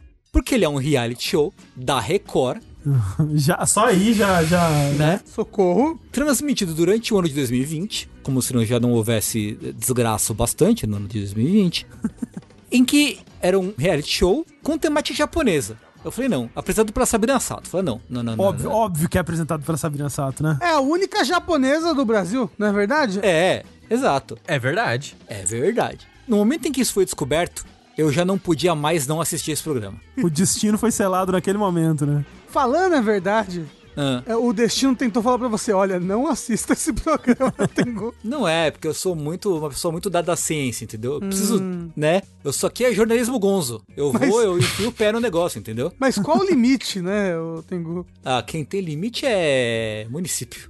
Que não tem isso não. Portanto, assisti o quê? Três quartos do primeiro episódio. Olha, Quem tem limite é minha paciência com esse programa merda. nossa, parabéns. André, qual é a duração de um episódio de Big Brother Brasil? Ah, depende, mas um, um longo tem uma hora, uma hora e meia no máximo. O episódio de Made in Japão tem cerca de Uma hora e 50 minutos. Socorro. É escola. É Masterchef. Masterchef, é. Enrola pra um caralho, né? Eu assisti cerca de uma hora e dez. Olha, Caralho, parabéns, Você um viu um herói. filme, Tengu? Eu vi um filme e eu odeio filme. Não gosto de ver filme, eu, mas eu vi esse filme. Você assistiu, André? Um pouquinho? Eu assisti menos. Eu assisti, eu parei na hora que eles tinham que pegar o leite vendado Que é a primeira prova. e os japoneses estavam gritando. O que, que isso tem a ver com o Japão? O Tengu vai te explicar. Então, qual é a premissa? Se é que existe alguma premissa desse programa, certo? É um programa de auditório. Ele, tem, ele é dividido em duas partes. A primeira parte é programa de auditório, cheia daquela decoração de restaurante de sushi, assim, de bairro. É placa de Akihabara, página do aleatório de mangá, letreiro. Alguém escreveu Japão no Google e pegou todas as referências. É. Aquele portão, aquela tori, né? Isso, Só portal que, tipo, vermelho. de papelão, assim, feio pra desgraçar, sabe? É, tudo colorido pra caralho. Aqui marca o limite entre o mundo dos homens e o mundo da desgraça. É, um- e tipo, um monte de palavras em kanji aleatório, tipo, ninja, esforço, dinheiro, levantar. a plateia, a plateia, eu gosto muito da plateia. Um monte de figu, um monte de japonês aleatório, assim. Ah, seu, o figurinista, faz um convoca aí todos os japoneses que você conhece e põe na plateia. Vai lá na Liberdade e abre uma van, vê que Isso. entra. É. Mas vários deles não são japoneses, são, são, são chineses e taiwaneses. Não, traz todo mundo. Aqui, Foda-se. aqui todo mundo é japonês. É, é a impressão que dá é essa, assim. Uns brasileiros ocidental, assim, caucasiano, no fundo, né? Umas coisas assim, pra dar- só pra dar uma, um tempero. Com bandeirinhas do Brasil e Japão. É, puta, genial, genial. Você não falou, Tengo, não sei se você tá, tá construindo pra isso, mas o sol no centro ali. O sol, né, pô, lógico que vai ter o sol, né, do, a bandeira do Japão Imperial, da época da Segunda Guerra, ali no centro, que hoje em dia é alguma coisa que é problemática para caralho. É meio que a bandeira dos confederados, mais ou menos, o sentimento, né? Tipo, tipo, tem uma conotação péssima Uhum. já há algum tempo. E aí, vocês lembram do episódio dos Simpsons que eles vão pra um game show japonês? Sim. É meio que ele fala, aqui a gente não premia a, habilidade, a gente pune a burrice ou alguma coisa assim. e é meio que isso, assim. Sabrina Sato convida um cast do puro creme da sub-sub-celebridade, Como, por exemplo, cabeção do Malhação. Serginho Rondiakoff, Internacionalmente conhecido. né? Como um eterno cabeção. Aí é legal porque assim, Luiz Ambiel, ex-banheiro do Gugu. Não, uma hora começa a tocar, eu acho que é a música da Ludmilla, eu assim, eu, caralho, a Ludmilla tá aí, a mãe da cantora Ludmilla. Mãe da Ludmilla. Mãe da cantora Ludmilla. A Ludmilla, mãe, o que, que você tá fazendo aí? Aí, tipo, Domini, que era do BBB, tipo, sei lá, modelo. Aí tem Maluco X, gêmeo da TV. Aparentemente ele era ator da Globo de jovem e fazia papel de gêmeo com alguém, com o irmão dele. Com o irmão, Ou com ele mesmo, sabe? né? Ou com ele mesmo. Não, mas isso aí, Tengo, os gêmeos da TV, eu acho que eles, eles não faziam um teste de fidelidade, um negócio assim? Se Que pá, eles se seduziam pá. a galera. Peraí, gêmeos da TV, vamos ver. Gêmeos. E não, não é gênio, né? Por favor. Não. Aí, ó, Flávio e Gustavo, deixa eu ver quem que é. Dupla que virou fenômeno ao lado das personagens Tiazinha e Feiticeira em programa da Band. Caralho, de 30 anos atrás! Quem já passou dos 30 anos vai se lembrar dos gêmeos Flávio e Gustavo Mendonça, sucesso no começo dos anos 2000, como integrantes do programas como Super Positivo da Band e Casa dos Artistas do SBT, com a vida e negócios em Miami, não sei o que lá, tururiu, tururiu. Nossa, nunca ouvi falar. Caralho, que porra é essa? É, Quem são essas pessoas? esse é o elenco do meio de Japão. Aí tem aquela Maureen Magi, né, que é atleta olímpica. Aham. Tem, assim, uma galera nada a ver com nada, assim. Nada a ver com... Absolutamente nada a ver com nada. E eles são, não... Peraí, peraí. Os ajudantes de palco Aham, aham. são uns malucos vestidos de ninja, certo? Ah, Certo, E claro. os nomes deles são Japaquitos. Incrível. Palmas. Palmas para todos os envolvidos. Incrível. Porque eles são paquitos japoneses. Eu não consigo. Socorro. E aí, olha só, os participantes, eles são trazidos em caixas, acho que como se eles estivessem trazendo muamba do Japão, ou levando, não sei o que lá, põe uma caixa no palco, e aí eles saem da caixa com golpes de karatê, assim, eles saem quebrando a caixa, É, e eles se apresentam, yeah! é, é tipo... É, É. E aí, pra coroar essa experiência, a gente tem o quê? Dois caras que eu acho que são eles que licenciam o formato, É, eu acho que é isso aí mesmo. né? Que é o, o Yoshi e o Mr. Fu, Ah, entendi onde o Yoshi tá indo de madrugada, escondido. que são um estereótipo do estereótipo do estereótipo do estereótipo. Esse programa, ele é quase racista. Talvez ele seja racista. Quase! Eu acho que ele é. Eu acho que ele é. Tipo assim, eles estão tentando traçar essa linha tendo os dois caras aí, porque eles são japoneses mesmo, São, né? são. E acho que apresentadores de alguma porra qualquer parecido com isso no Japão. Ou pelo menos eles dizem que são, sei lá. Sim. Mas esse cara, o tal do Yoshi, ele nem no Japão ele mora, ele mora nos Estados Unidos, assim. Putz. E o lance é que ele, aparentemente, esse programa Made in Japão, ele tem outros nomes em outros países. Entendi. É um formato enlatado que eles levam licenciando pra vários países. Só que ele, sei lá, ele, esse formato morreu em 2000 lá fora, ou algo assim, sabe? É, obviamente, tem algum brasileiro que achou uma ideia incrível licenciar isso em 2020, sa- ou algo do gênero. Óbvio, sim. Então, enfim, eles são o estereótipo do estereótipo do estereótipo. De tudo. É o japonês de cabelo descolorido, um terno super colorido, fazendo caretas e, e caras e bocas e não sei o quê, e falando português com sotaque, meio macarrônico, assim, essa coisa toda. Enfim, primeira parte do programa é: eles estão no palco, né, no estúdio, fazendo alguma, alguma prova humilhante, né? Então a primeira é: o time se veste todo mundo de rato e uma pessoa é o queijo, certo? Que fica pendurado no teto com um megafone.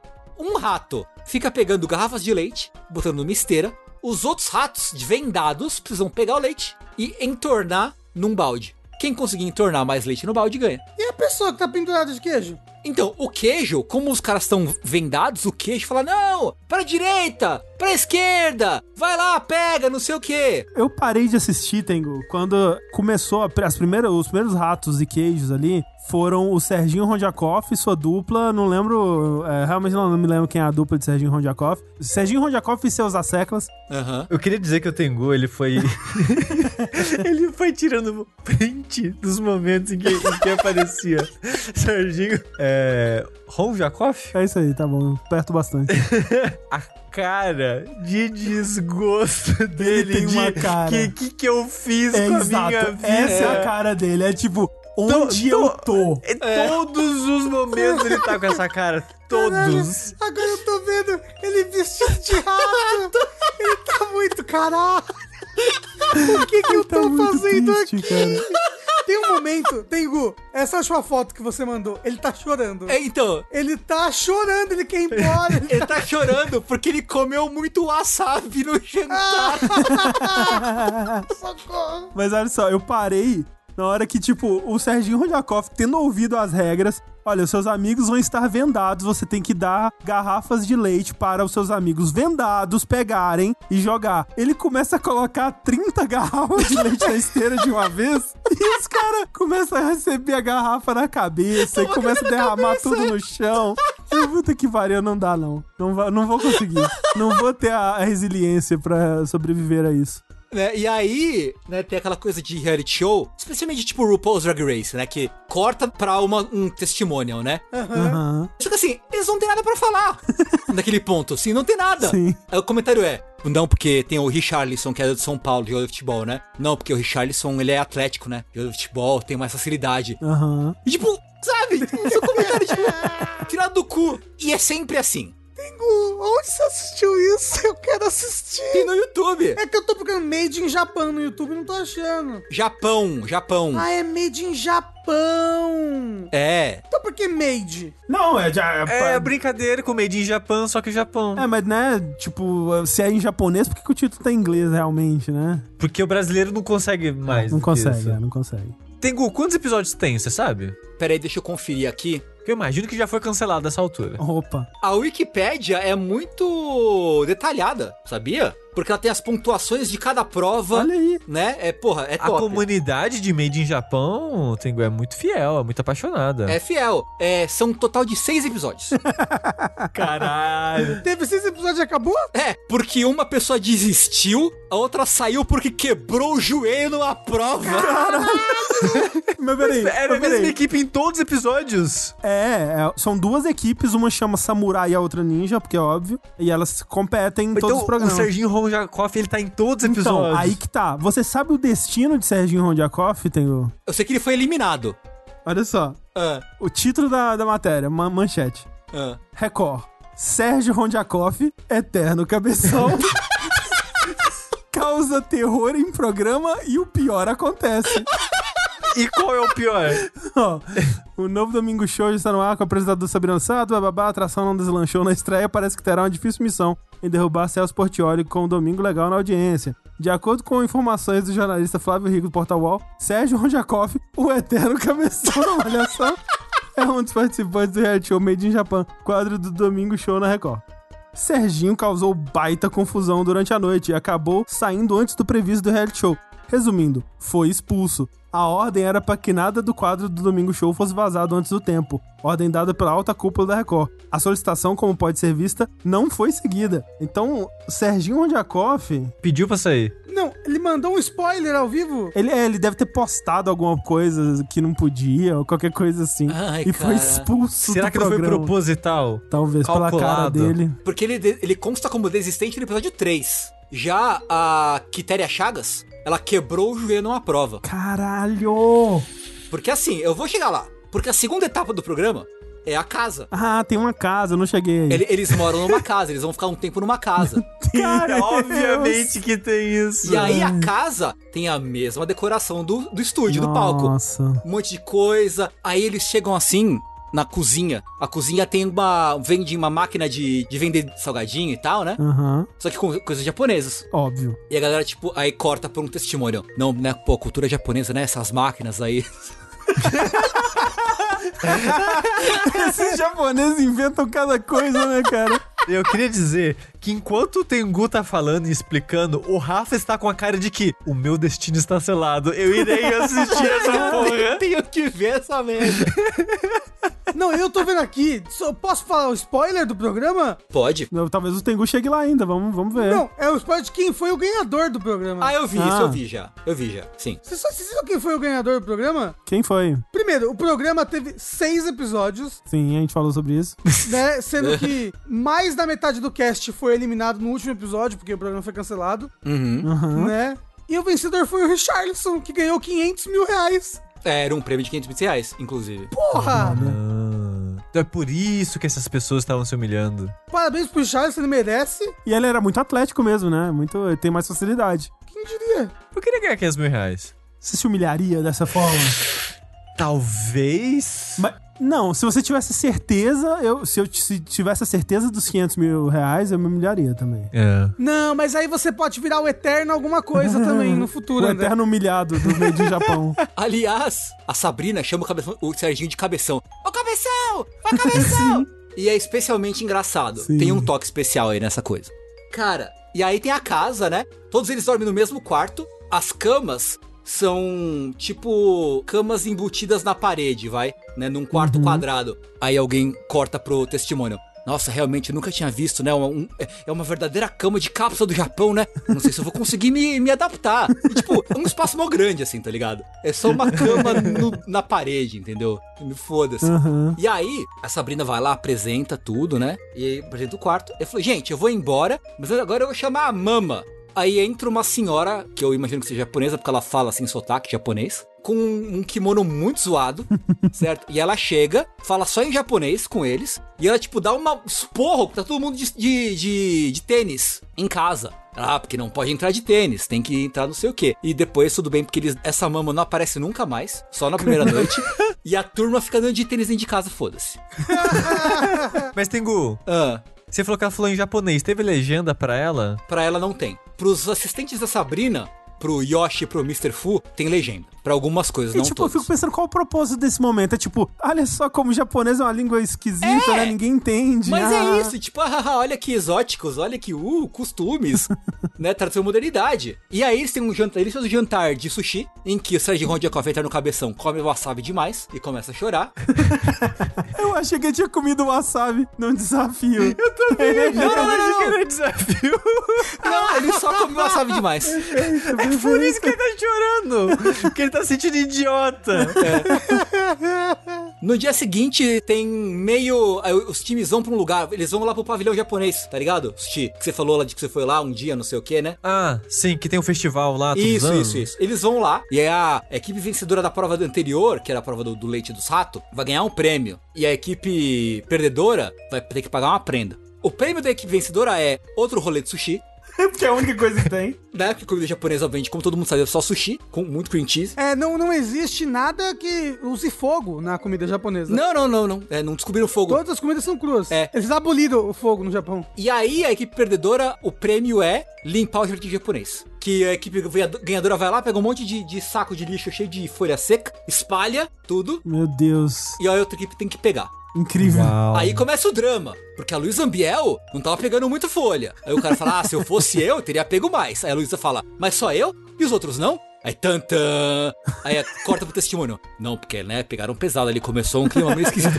Foi uma conversa completamente normal, assim, saca? E aí, o, o time vencedor, enquanto tava comendo sushi, começou a apresentação aleatória de Kendo. Ali, foda-se. Aí, tipo, nossa, né? Muito impressionante. Nunca vi. Eu fui pro Japão várias vezes e nunca vi nada igual. Aí a segunda prova do dia, eles tiveram que se vestir de lutador de sumô. Claro. Com aquelas roupas de gordão. Uhum, óbvio. Mas a melhor prova de todas foi a terceira. Hum. A terceira prova que foi a mais imbecil de todas, que eu amei de paixão. É tipo um guacamole, Ah, sabe? Bater na cabeça do, do- da topeira, assim, com martelo. Olha o nível, olha o naipe. Um time fica com um martelinho no centro de um hexágono, eu acho.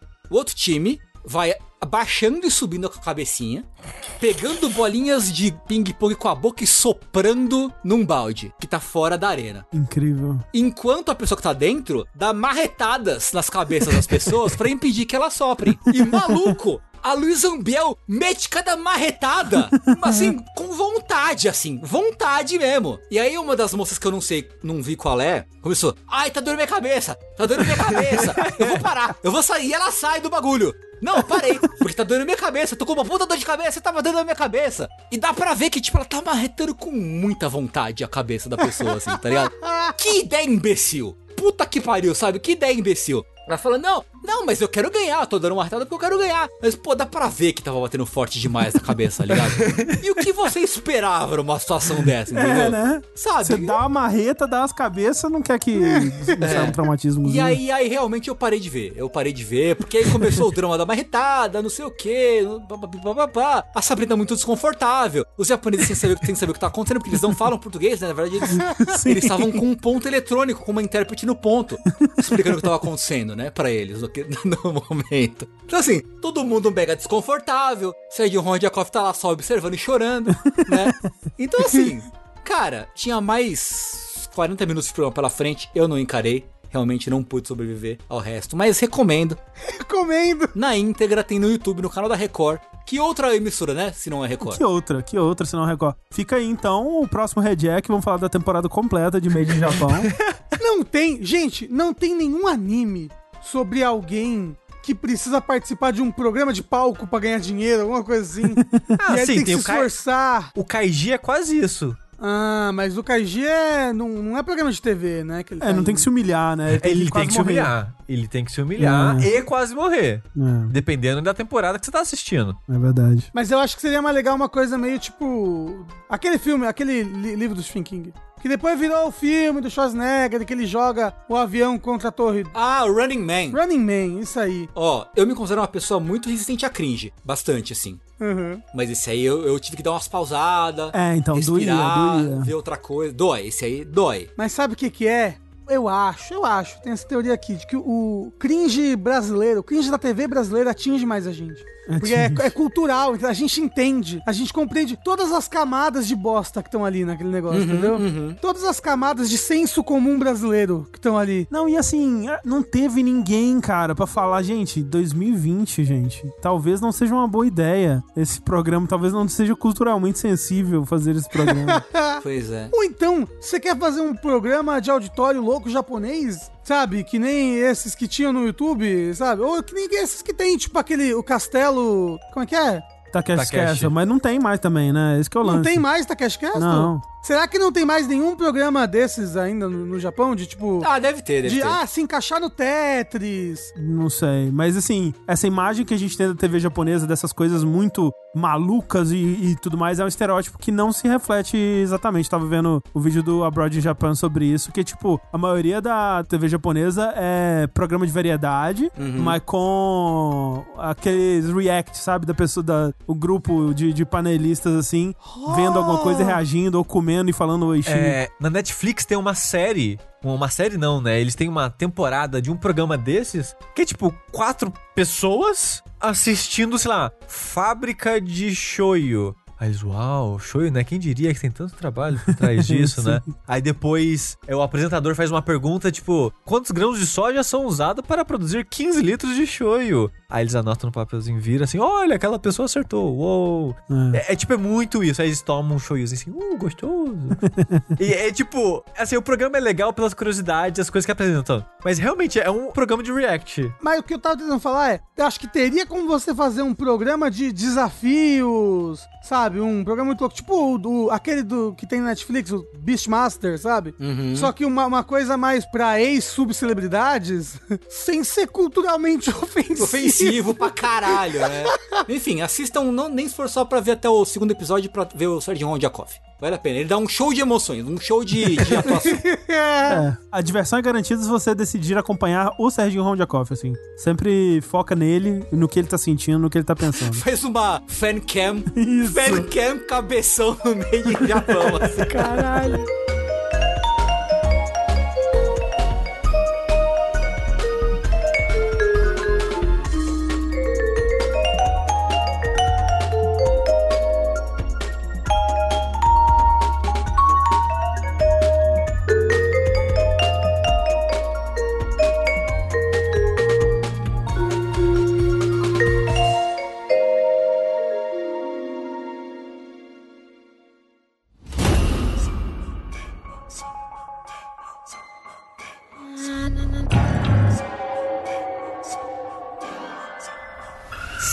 Japão, enfim, já que esse programa teve até agora três coisas meio que relacionadas ao Japão, Essa última menos, alguns diriam. é, mas saindo do Japão, mas mantendo a tradição e a modernidade, Eita. eu, juntinho do Rafa, que também assistiu, eu acho que o Tengu e o André não assistiram, nós iremos falar da trilogia Rua do Medo, os filmes que saíram recentemente na Netflix, num formato novo pra Netflix, até onde eu sei. Achei interessante, talvez pudesse se passar um por mês, Foi um por semana? Foi um por semana, sim. Esse Rua do Medo é uma trilogia de filmes de terror que é baseado nos livros do R.L. Stein, que é o escritor do Goosebumps. No Brasil, acho que é mais famoso pelo Goosebumps, que teve lançamento pra cá, né? Teve, te- tinha uma série na Nickelodeon também, eu via. Dos Na Sim. Nickelô- não, era na Jetix. Ah, é porque eu não peguei a Jetix. Na minha época era só Nickelodeon.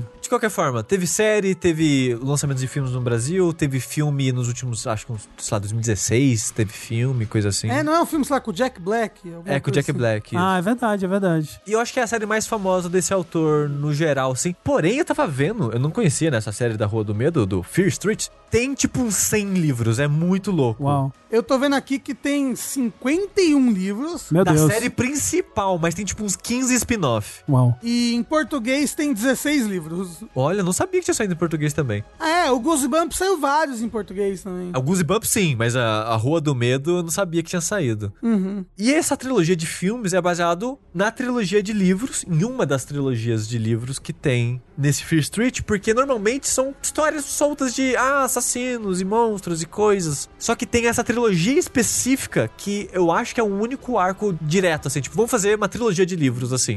E não, tipo, um livro que talvez vai ser citado 10 anos depois num próximo livro e tal. E essa trilogia de filmes, ela adapta bem de maneira vaga, assim, e com leves inspirações nessa trilogia, né, dos livros. É porque eu ia perguntar uma coisa. O Goosebumps é bem infantil, né? Sim, não, Fear Street e os livros são mais adultos também. Ah, é mais adolescente, você diria? Porque tem morte, né? É que eu, eu diria que Goosebump, eu diria que é mais adolescente, ali uns 16 anos, 14 anos. O Fear Street eu acho que é mais pra jovem adulto, assim. Até onde eu sei, ele tem mais tom de filme slasher, assim, sabe? Uhum. Que adolescente vê, mas daquele jeito. Mas tem um spin-off do Fear Street que é tipo Goosebumps, que é mais fantástico e é mais pra o público do Goosebumps e tal. Mas o- os filmes Rua do Medo, que a gente comentou, eles foram lançados um por semana na Netflix durante o mês de julho. Que eu achei interessante esse formato, porque a princípio eu não sabia como que se- ia se dar isso. Porque os filmes chamam Rua do Medo, dois pontos, 1994. Aí o outro é Rua do Medo, dois pontos, 1978. E o terceiro era Rua do Medo, 1666. E já tinha eles no histórico da Netflix, só não tinha como assistir ainda, mas já tinha a data que ia sair dentro de uma ou duas semanas. E eu fiquei tipo, será que vão ser meio que uma trilogia de filmes não relacionado entre eles? O que, que vai ser antes de assistir isso, né?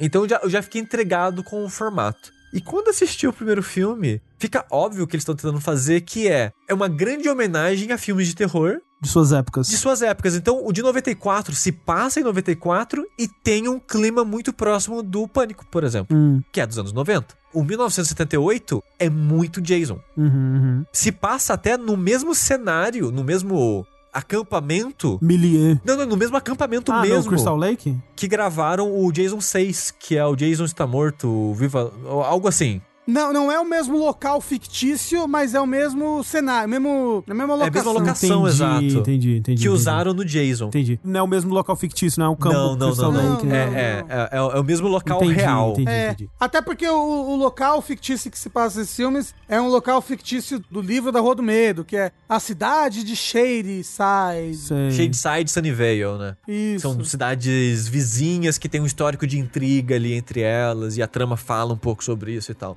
E o terceiro filme, apesar de, né, não, não tem um, um gênero de terror de 1666 é cinematográfico, né? Mas o que, que eles fazem? Vira um terror moderno meio a bruxa. Hum, Então você tem essa paleta, essa gama de filmes de terror que são sequências um do outro. E eu não sei o Rafa, mas eu gostei demais dos três filmes, assim. Eu achei muito, muito legal o que eles fizeram, a maneira que eles criaram a mitologia, evoluíram ela para esses três filmes e acabou. Se quiser, pode acabar aqui. uhum. Sempre fica aquela sombra pra uma continuação, né? Fica, opa, ô, dá pra continuar naquele negócio ali. Mas dá pra encerrar a história aqui. E eu achei muito legal como eles fizeram isso de da mitologia mesmo, porque, por exemplo, depois da Marvel fazendo essa construção de milênios, né, de filmes continuando e fazendo essa mitologia, essa, esse universo continuado entre os filmes, teve várias empresas que tentaram correr atrás disso, né? Tipo, a DC tentou correr atrás disso e falhou horrivelmente, a A Universal tentou fazer o filme da múmia lá. é, não, tentou duas vezes. É. Ela tentou, deu errado, rebutou, tentou de novo e deu errado, já desistiu pela segunda vez. Várias empresas tentaram correr atrás disso e meio que não, não deu certo, né? E eles meio que, sem lançar nenhum filme, fizeram isso e lançaram.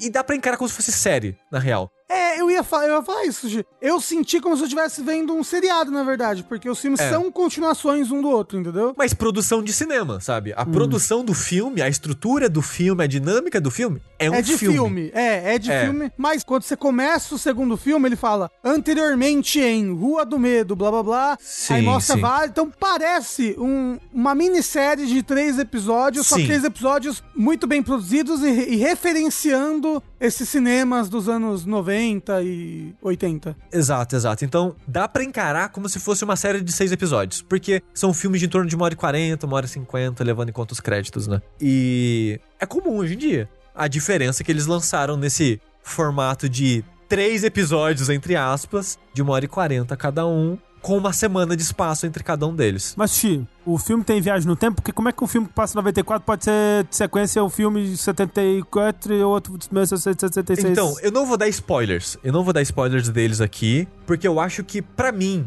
é muito legal ver as referências aos estilos dos filmes e tal, mas eu caí no mundinho, sabe? Eu caí na ficção que eles estavam vendendo da bruxa. Porque qual é a história do primeiro? Vamos começar do começo. A história se passa realmente em 1994, nessa cidade chamada Shadeside. E essa cidade, ela é situada nos Estados Unidos e ela é tida nesse universo como a capital do assassinato. É a cidade dos Estados Unidos onde se ocorrem mais assassinatos e tem mais serial killers da história do país. O serial killer mata até serial killer.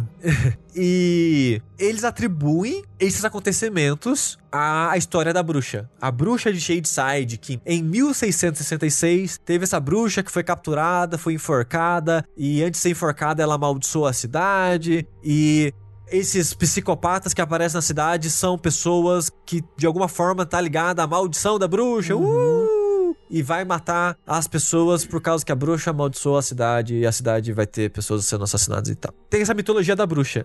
E o filme é basicamente elaborando e explorando em cima dela. E eu vou dar um pequenininho spoiler dos primeiros 10 minutos do primeiro filme, porque é uma quebra de expectativa que é legal de ter na hora, mas eu acho que vende bem o que vai ser essa jornada. Porque começa num shopping você acompanhando uma moça que trabalha, acho que numa, numa livraria, numa, numa loja de VHS, já não lembro mais os detalhes. E encerrou. O expediente fechou o shopping, tá lá ela pra, né, terminar de limpar a loja, fechar a loja e ir embora. E nisso ela encontra um amigo dela que trabalha numa outra loja ali do shopping. E, tipo, ah, vamos embora junto, não vamos embora combinando, conversando assim e tal. E ela volta pra loja. Só que aí, nesse momento do shopping, tipo, ela desencontra dele, volta pra loja pra terminar o expediente e ir embora. E nesse meio tempo, vira uma parada meio slasher, de pânico mesmo. Hum. Um cara com um manto preto, uma máscara de plástico de caveira dessas genéricas, tipo a máscara do pânico, Uhum. começa a perseguir ela e ela foge e ela encontra outras pessoas assassinadas no shopping que estavam lá também. Então vira esse momento de slasher. Aí você pensa, ah, sei lá, ela vai fugir e o filme vai avançar a partir daí. Não, ela morre e a polícia mata o assassino e a história continua. Mas ela, ela tira a máscara do assassino e ela. Ah, sim, sim, é, sim, é verdade. Ela tira a máscara do assassino, você vê quem era o assassino, ele morre, ela morre, aí você fica, tá, qual que é a ideia do slasher agora? Porque. A abertura do pânico é assim também, né? Quer dizer, É, o é. assassino não morre, né? Mas a menina morre. É, tipo, é, é comum a primeira pessoa que aparece no filme morrer, né? Mas não um assassino. É, não, mas então, isso que eu, o que eu quis dizer com a quebra do paradigma Sim, é. sim, o assassino a morrer, gente né? sabe É. quem é o assassino e ele já morreu. Aham, aham. Pra onde que isso vai agora? Isso vai pra maldição da bruxa. E outra coisa que ele quebra um pouco a expectativa, né? O, o ritmo desse tipo de filme é: ele tem um perigo iminente, mas tem poucas mortes no geral. E o filme, a maneira que ele avança, ele meio que. As pessoas já sabem o que tem que fazer, mais ou menos. Elas só estão tentando executar alguma coisa pra tentar lidar com esse assassino. Porque às vezes tem muito filme de slasher que morre uma pessoa e, tipo, esquece, o filme continua acontecendo, morre uma outra pessoa, e às vezes as pessoas nem sabem. Então, tipo, o filme tá meio que acontecendo só pra gente ver os assassinatos. Sei. Esse filme, ele- você sente que tem esse perigo, tem algo matando pessoas, mas tem uma narrativa maior por trás, e essas pessoas elas têm um objetivo claro em mente, elas estão tentando correr atrás disso, tentando investigar, tentando entender o que tá acontecendo, e tem muito disso em torno da maldição da bruxa, tem esse tom mágico Uhum. de fato acontecendo por É so- trás e Esse tom sobrenatural, assim, né? Exato, exato. E você fica, pera, realmente é a bruxa? O que que tá acontecendo? Então a gente tem que fazer um ritual, a gente tem que fazer alguma coisa, a gente tem que lidar com isso dessa forma. Como que a gente vai fazer isso? É, e eles começam a fazer planos pra lidar com situações mágicas. E eu achei muito, muito, muito legal. Eu acho que o primeiro filme, pelo que eu tava vendo de recepção na internet, o primeiro filme foi que as pessoas menos gostaram. É. A percepção foi que foi gostando cada vez mais. Sei. Não que odiaram o primeiro, mas que foi melhorando, assim. Entendi, entendi. O primeiro, eu tenho um carinho grande por ele nessa trilogia, por causa desse tom da mitologia. É ele que te apresenta essa mitologia. E é ele que começa a construir ela, ele tem muito foco nela. E eu gostei demais disso, da dinâmica que o filme teve pra construir essa mitologia e ao mesmo tempo ter esse tom de um filme de assassino dos anos 90, sabe? Sei. Dito isso, se você tinha raiva dos personagens de filmes de anos, de- dos anos 90, personagens de filmes de terror dos anos 90, se prepare pra ter raiva dos adolescentes também, porque, ai, como adolescente é um ser insuportável, assim, né? Tem sempre o pateta drogadão, sabe? Ele, ele vai nos clichês de filme. Sim, não, e, e assim, é legal, só que ao mesmo tempo, que ódio, ai, que ódio. Ah, é, é engraçado que eu gostei de todo mundo do filme. Eu gostei da protagonista, do irmão dela, do interesse Ah, não, amoroso A protagonista dela. é muito legal, o irmão dela também, o interesse amoroso dela O, é bem o legal. casal de drogadinhos eu gostei deles também. É que o Rafa ele não gosta de pessoas drogadas, no geral. assim. ele, tem, ele tem um problema Não, é- maior. É, é porque ele- eles sempre pegam assim. É que nem Jason. Jason, pra quando matarem a pessoa, você não ficar tão chocada, ele fica: olha, ele morreu, mas ele também fumou maconha antes, esse Ah, personagem. não, aí. não, ne- nesse filme, no primeiro, eu senti cada morte. Não, não. Eu tô te falando que você sente que, que ele tá referenciando esse filme, essa coisa de filme dos anos 90? Que é tipo, olha, essa mulher morreu no acampamento, mas ela transava. Mas isso aí não é anos Hum. 90 não, tá? Isso aí é anos 70. Então, é, é, é, porque Eu, eu fui pro acampamento, né? Que é o Sim, segundo sim. filme. Mas ao mesmo tempo ele subverte um pouco, porque, pô, esse personagem aqui é, tá, vendia droga, ele morreu. É porque o lance na época do, do Pânico já era uma subversão dessa primeira fórmula, né? Já era uma autoconsciência em cima desses clichês, né? Pelo menos o Pânico fazia isso.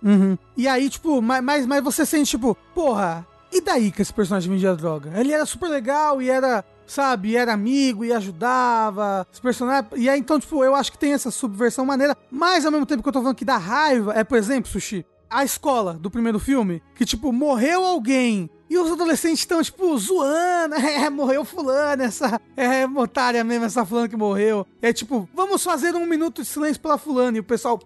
Não, um monte de adolescente escroto, principalmente da parte da cidade rica que eles vão, que lá eles tiram mais sarro nesse sentido, e é pra você sentir raiva da cidade rica Sim. mesmo. Mas a parada da escola, deles tirarem sarro, entre aspas, do assassinato em série que teve dentro do shopping, é por causa que a cidade, ela tem essa fama de psicopata há séculos. Então a cidade tem uma relação diferente Uhum, com esses acontecimentos e com essa história da bruxa. Eles meio que tiram sarro, eles estão meio que entorpecidos com esses acontecimentos, sabe? É tipo o Brasil com a Covid. É, então, tipo, eu acho que é pra irritar sim, mas faz sentido dentro desse universo, assim. E faz sentido pro que eles estão tentando concluir nesse arco da trilogia, sabe? Não, tipo, tudo. Obviamente, o- os filmes têm um furinho aqui, outro lá. Mas no geral, é tudo. É uma história bem amarradinha dos três filmes, assim. Como o Sushi falou, é tipo um seriado que começa e termina ali. E a história tá toda amarradinha ali, entendeu? É. E o segundo e terceiro filme, como o primeiro ele é muito focado em construir esse universo pra você, o segundo filme você já ouve falar dele. Porque como ele aconteceu em 78, ele já é citado de ah, um massacre que aconteceu no acampamento. Então você sabe que teve um massacre no acampamento. E o segundo filme é você assistindo o que aconteceu naquele, acampa- ah, naquele acampamento Ah, com alguém contando o que aconteceu. Sei. Acampamento. e, e o 1666 É a origem, né? é, o primeiro filme fala que a bruxa foi enforcada em 1666. Então você, ah, vai ser sobre a história da bruxa. Então você meio que ouve o que aconteceu com a bruxa, basicamente, sabe? Pra contextualizar. Sei. Então não é que o filme tem viagem no tempo, você só assiste o que aconteceu, Entendi, basicamente. entendi. É de uma maneira que faz sentido Completando a narrativa. completando a narrativa, Entendi, exatamente. entendi. É, mas ao mesmo tempo, não dá pra você pegar e, ah, então eu vou assistir só o 1666, que as pessoas gostaram mais. Não. Não dá. É. Você tem que ter assistido os outros, entendeu? É, como eu falei, é- é- seria como se você pegasse essa série. Ah, o pessoal gosta mais do episódio 3. Vou começar do episódio 3. Não. Mas e se eu assistir na ordem cronológica? 1666? Não, não, não. Você tem que seguir na ordem de lançamento mesmo. Mas, mas não, assim, mas o que aconteceria? Eu ficaria não- confuso? Você não entender É. absolutamente nada.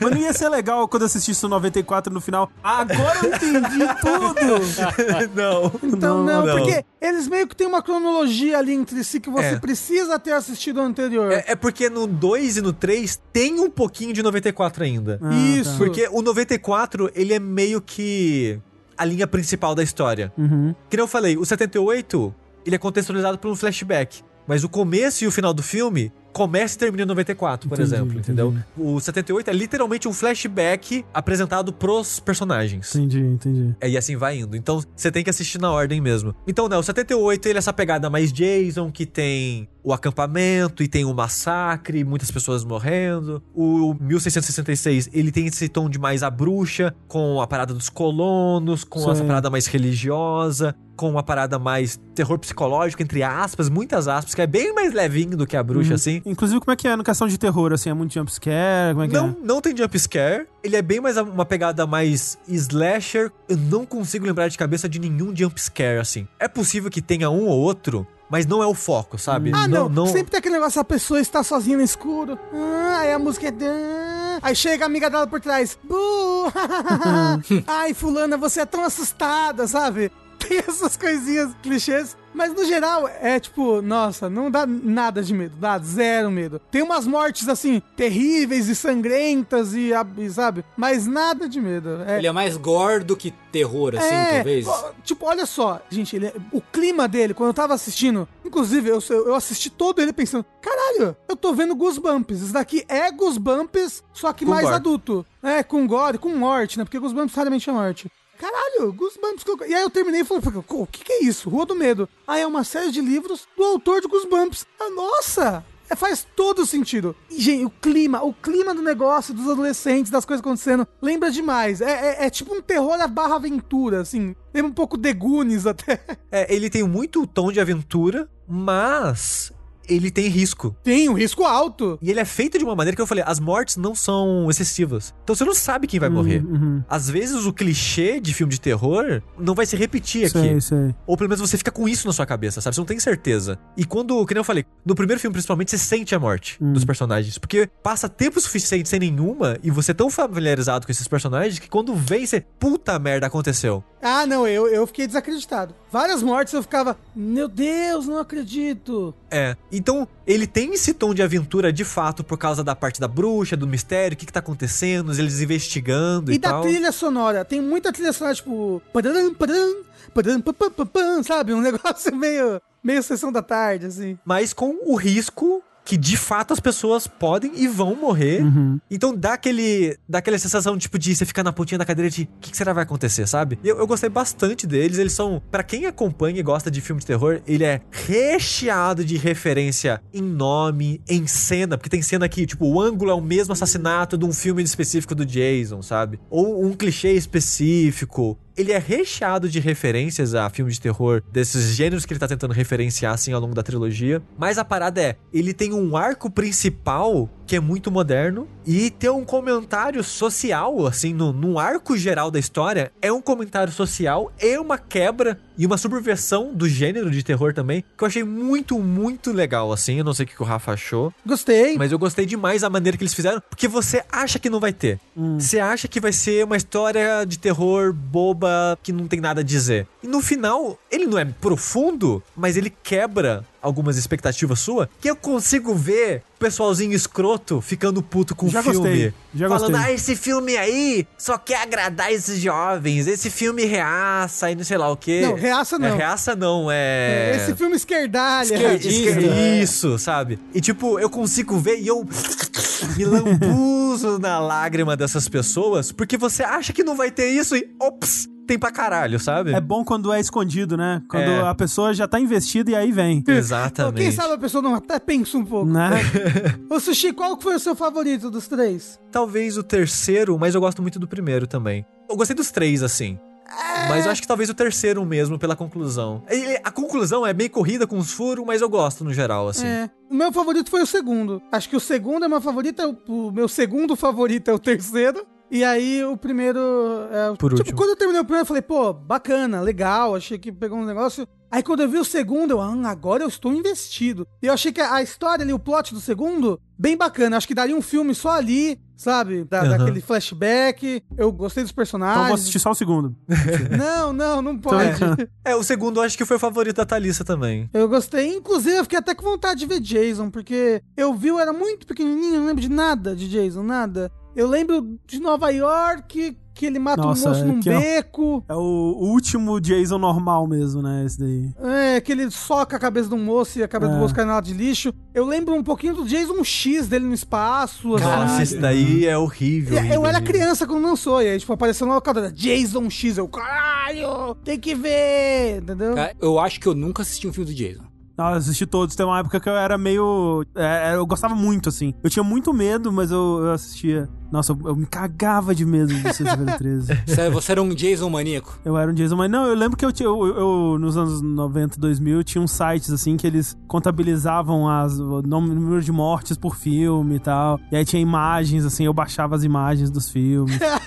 Umas imagens pequenininhas, assim, do Jason. Por último, eu queria dizer rapidinho aqui que a, a escritora e a diretora dos três filmes é a Lee Janiak. Eu não sei se pronunciando o sobrenome dela, mas é o segundo e quarto filme que ela faz. Olha aí. Ela só tinha feito um filme antes dessa trilogia, que é um filme que eu gosto. E foi, acho que, o o primeiro, um dos primeiros filmes que eu, eu vi com a Thalissa, desde que a gente começou a namorar. E eu fui, tipo, a Thalissa ama filme de terror, é o gênero favorito dela. E eu pensei, beleza, tem esse filme aqui que é legal e pouca gente conhece, vamos ver com ela. Ela odiou num nível que ela fica brava. E até hoje, ela usa esse filme contra mim. Quando eu, ah, vamos assistir tal coisa, e ela usa esse filme contra mim. É um filme que eu gosto, que é o Honeymoon, Lua de Mel. Não conheço. Tem no Netflix. Não sei hoje em dia, mas a gente tinha assistido na época, se não me engano, na Netflix. Que é um filme com a atriz do Game of Thrones, que fazia a apaixonite do Jon Snow. Ah, sei, aí Grit. no E Game of é, Thrones. é a atriz que faz ela, ela é Que é casada com o Jon Snow, fica aí, ó. Uou! Ô, louco. Não com o personagem, mas com É, um com o Kid. Harington. é. É, ela é a protagonista desse filme. É um filme que eu acho legal, de 2014, eu acho, ou algo assim. E eu fiquei feliz quando eu descobri isso. E eu falei, Thalissa, olha só, você não gostou da trilogia? Olha só o que ela fez também! e ela sabia, e ela sabia que era Honeymoon, porque... Eu falei, amor, olha só. Ela só fez mais um filme fora da trilogia. Sabe qual que é ela? Honeymoon, né?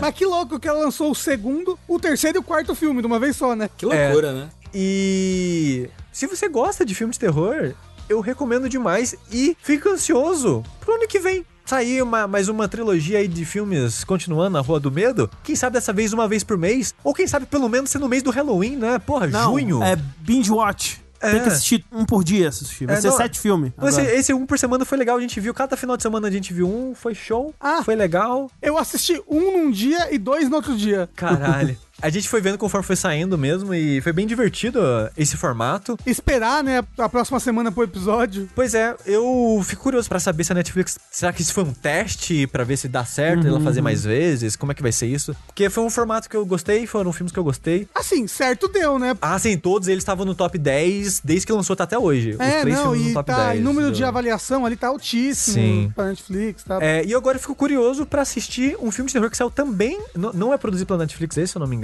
Mas acho que é um- uma história clássica de filme de terror, um clássico filme de terror, uma coisa assim. Que é um outro filme de terror que saiu junto com, acho que com 1666. Que falaram que é muito bom. Quer dizer, esse filme tá mega divisivo, né? Tem gente que tá amando, tem gente que tá achando um lixo gigante. Vamos ver se eu assisto e falo no próximo Fora da Caixa. Momento terror com sushi e Rafa. Mas qual que é o filme? Não, não sei nada, só sei disso. Eu sei que ele chama isso, sei que ele é um comentário sobre filmes, sobre gênero do filme de terror e que estão amando e O nome do filme é um filme clássico de terror, alguma coisa assim. Ah, nossa, eu fiquei muito confuso. Clássico filme de terror. É, eu vi, eu vi na. Ele tá na home da Netflix agora. É, e o trailer dele fica tocando. É de uma casa muito engraçada. Em italiano, eu acho, sei lá qual idioma- Isso, não tinha idioma, teto, então. não tinha nada. Ué, mas essa música não é brasileira? Provavelmente Eu achava não. que era. Eu, eu, Eu, acho que é, eu acho que é a composição do Vinícius de Moraes, hein? Pode ver aí. O Brasil nem Vamos tem ver, música. vamos ver. Agora antes de encerrar, a gente vai ter que ver isso daí. Uma casa- Foi Cabeção, o Eterno Cabeção que compôs? Muito engraçada. A a Vinícius de Vinícius de Moraes. Moraes. galinha pintadinha. é isso. Composição da galinha Exatamente. Cara, é por isso que as pessoas odeiam esse filme, porque era uma galinha pintadinha disfarçada o tempo todo.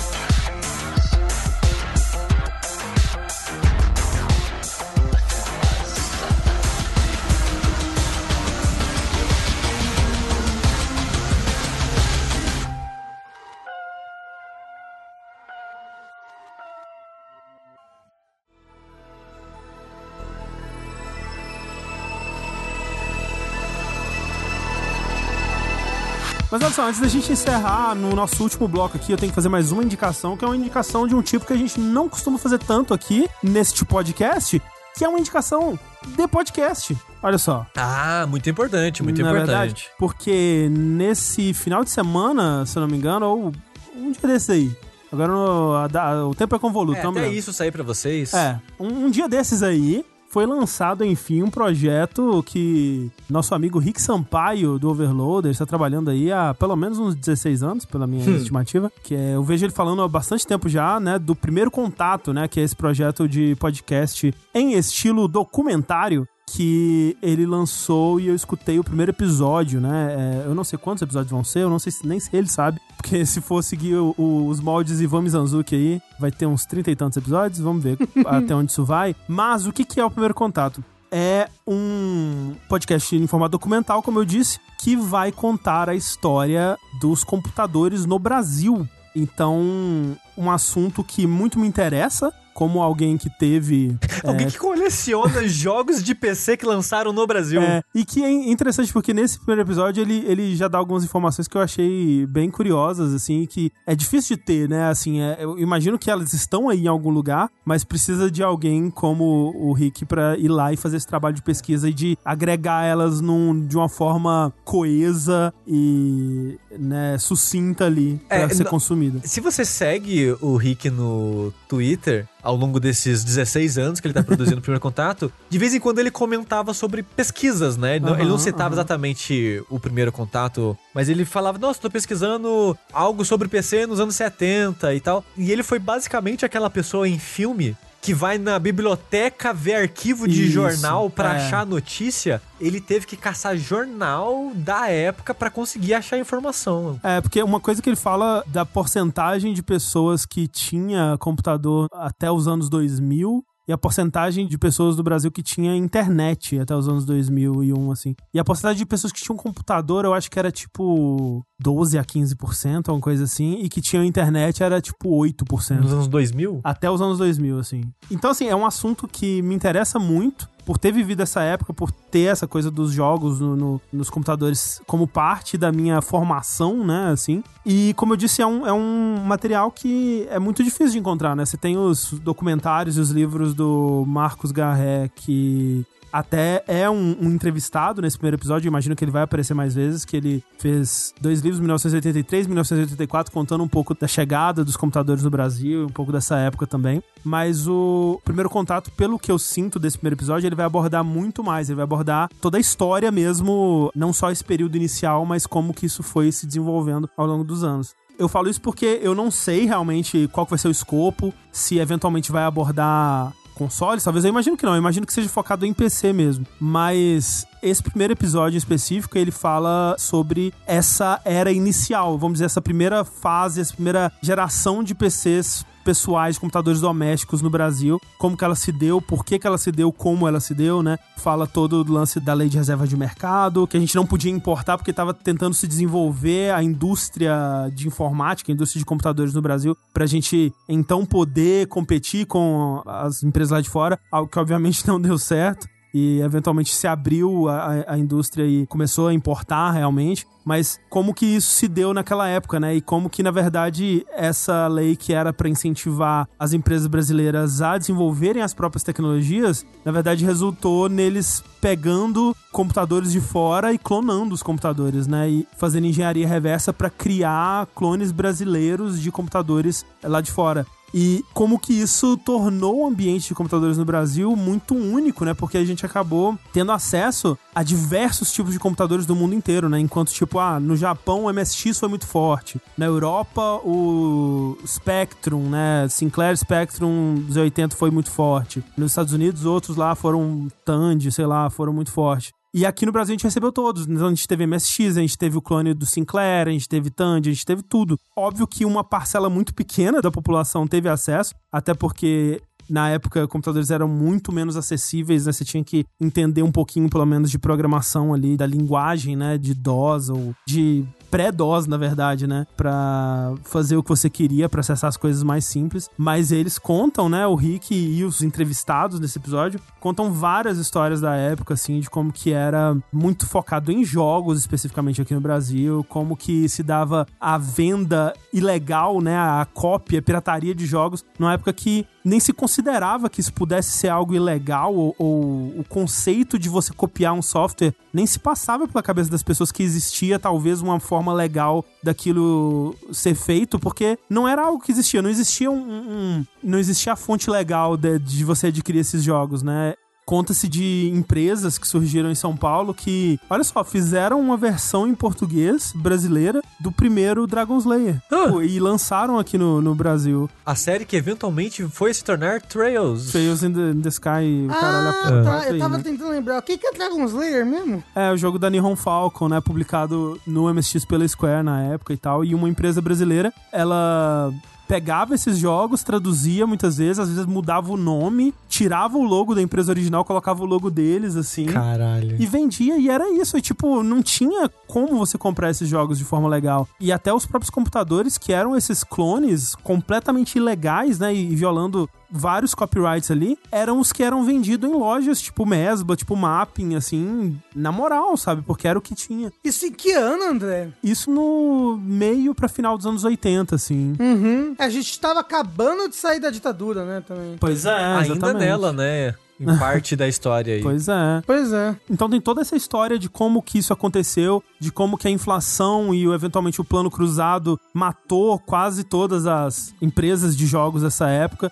e como que eventualmente, né, a criação de leis de copyright mais severas quanto a isso e pressões externas fizeram o Brasil abandonar a lei de reserva de mercado, parar de produzir clones, né, desses computadores e começar a importar e aí começou uma outra era dos computadores, que é o que ele vai abordar no, no segundo episódio. Então, assim, esse primeiro episódio tem uma hora, assim, recheado de muita informação interessante, muita história legal. Eu queria tanto, tanto que fosse em vídeo essas é, né? coisas. Pois é. Ah, vai ter que esperar o contrato com a Globoplay. Exatamente. É, né? Aí eu vou poder falar, eu tenho dois amigos, não que o Ivan Mizanzuki me conheça, mas... É, eu tenho dois amigos com seriados na Globoplay, tá bom, menina?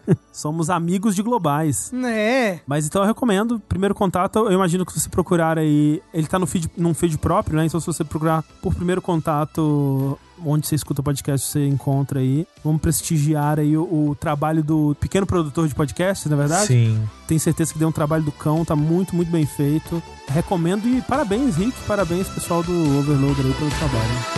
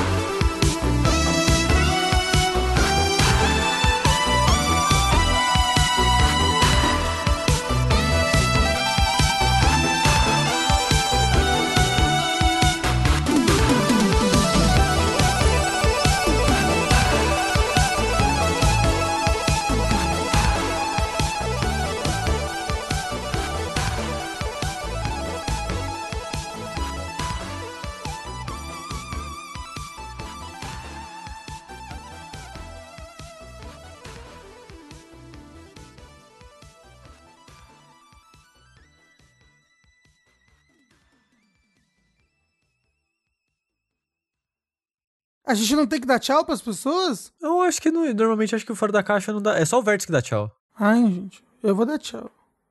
Tchau, gente! Até a próxima! tchau! Este episódio foi editado por Sintonia Criativa.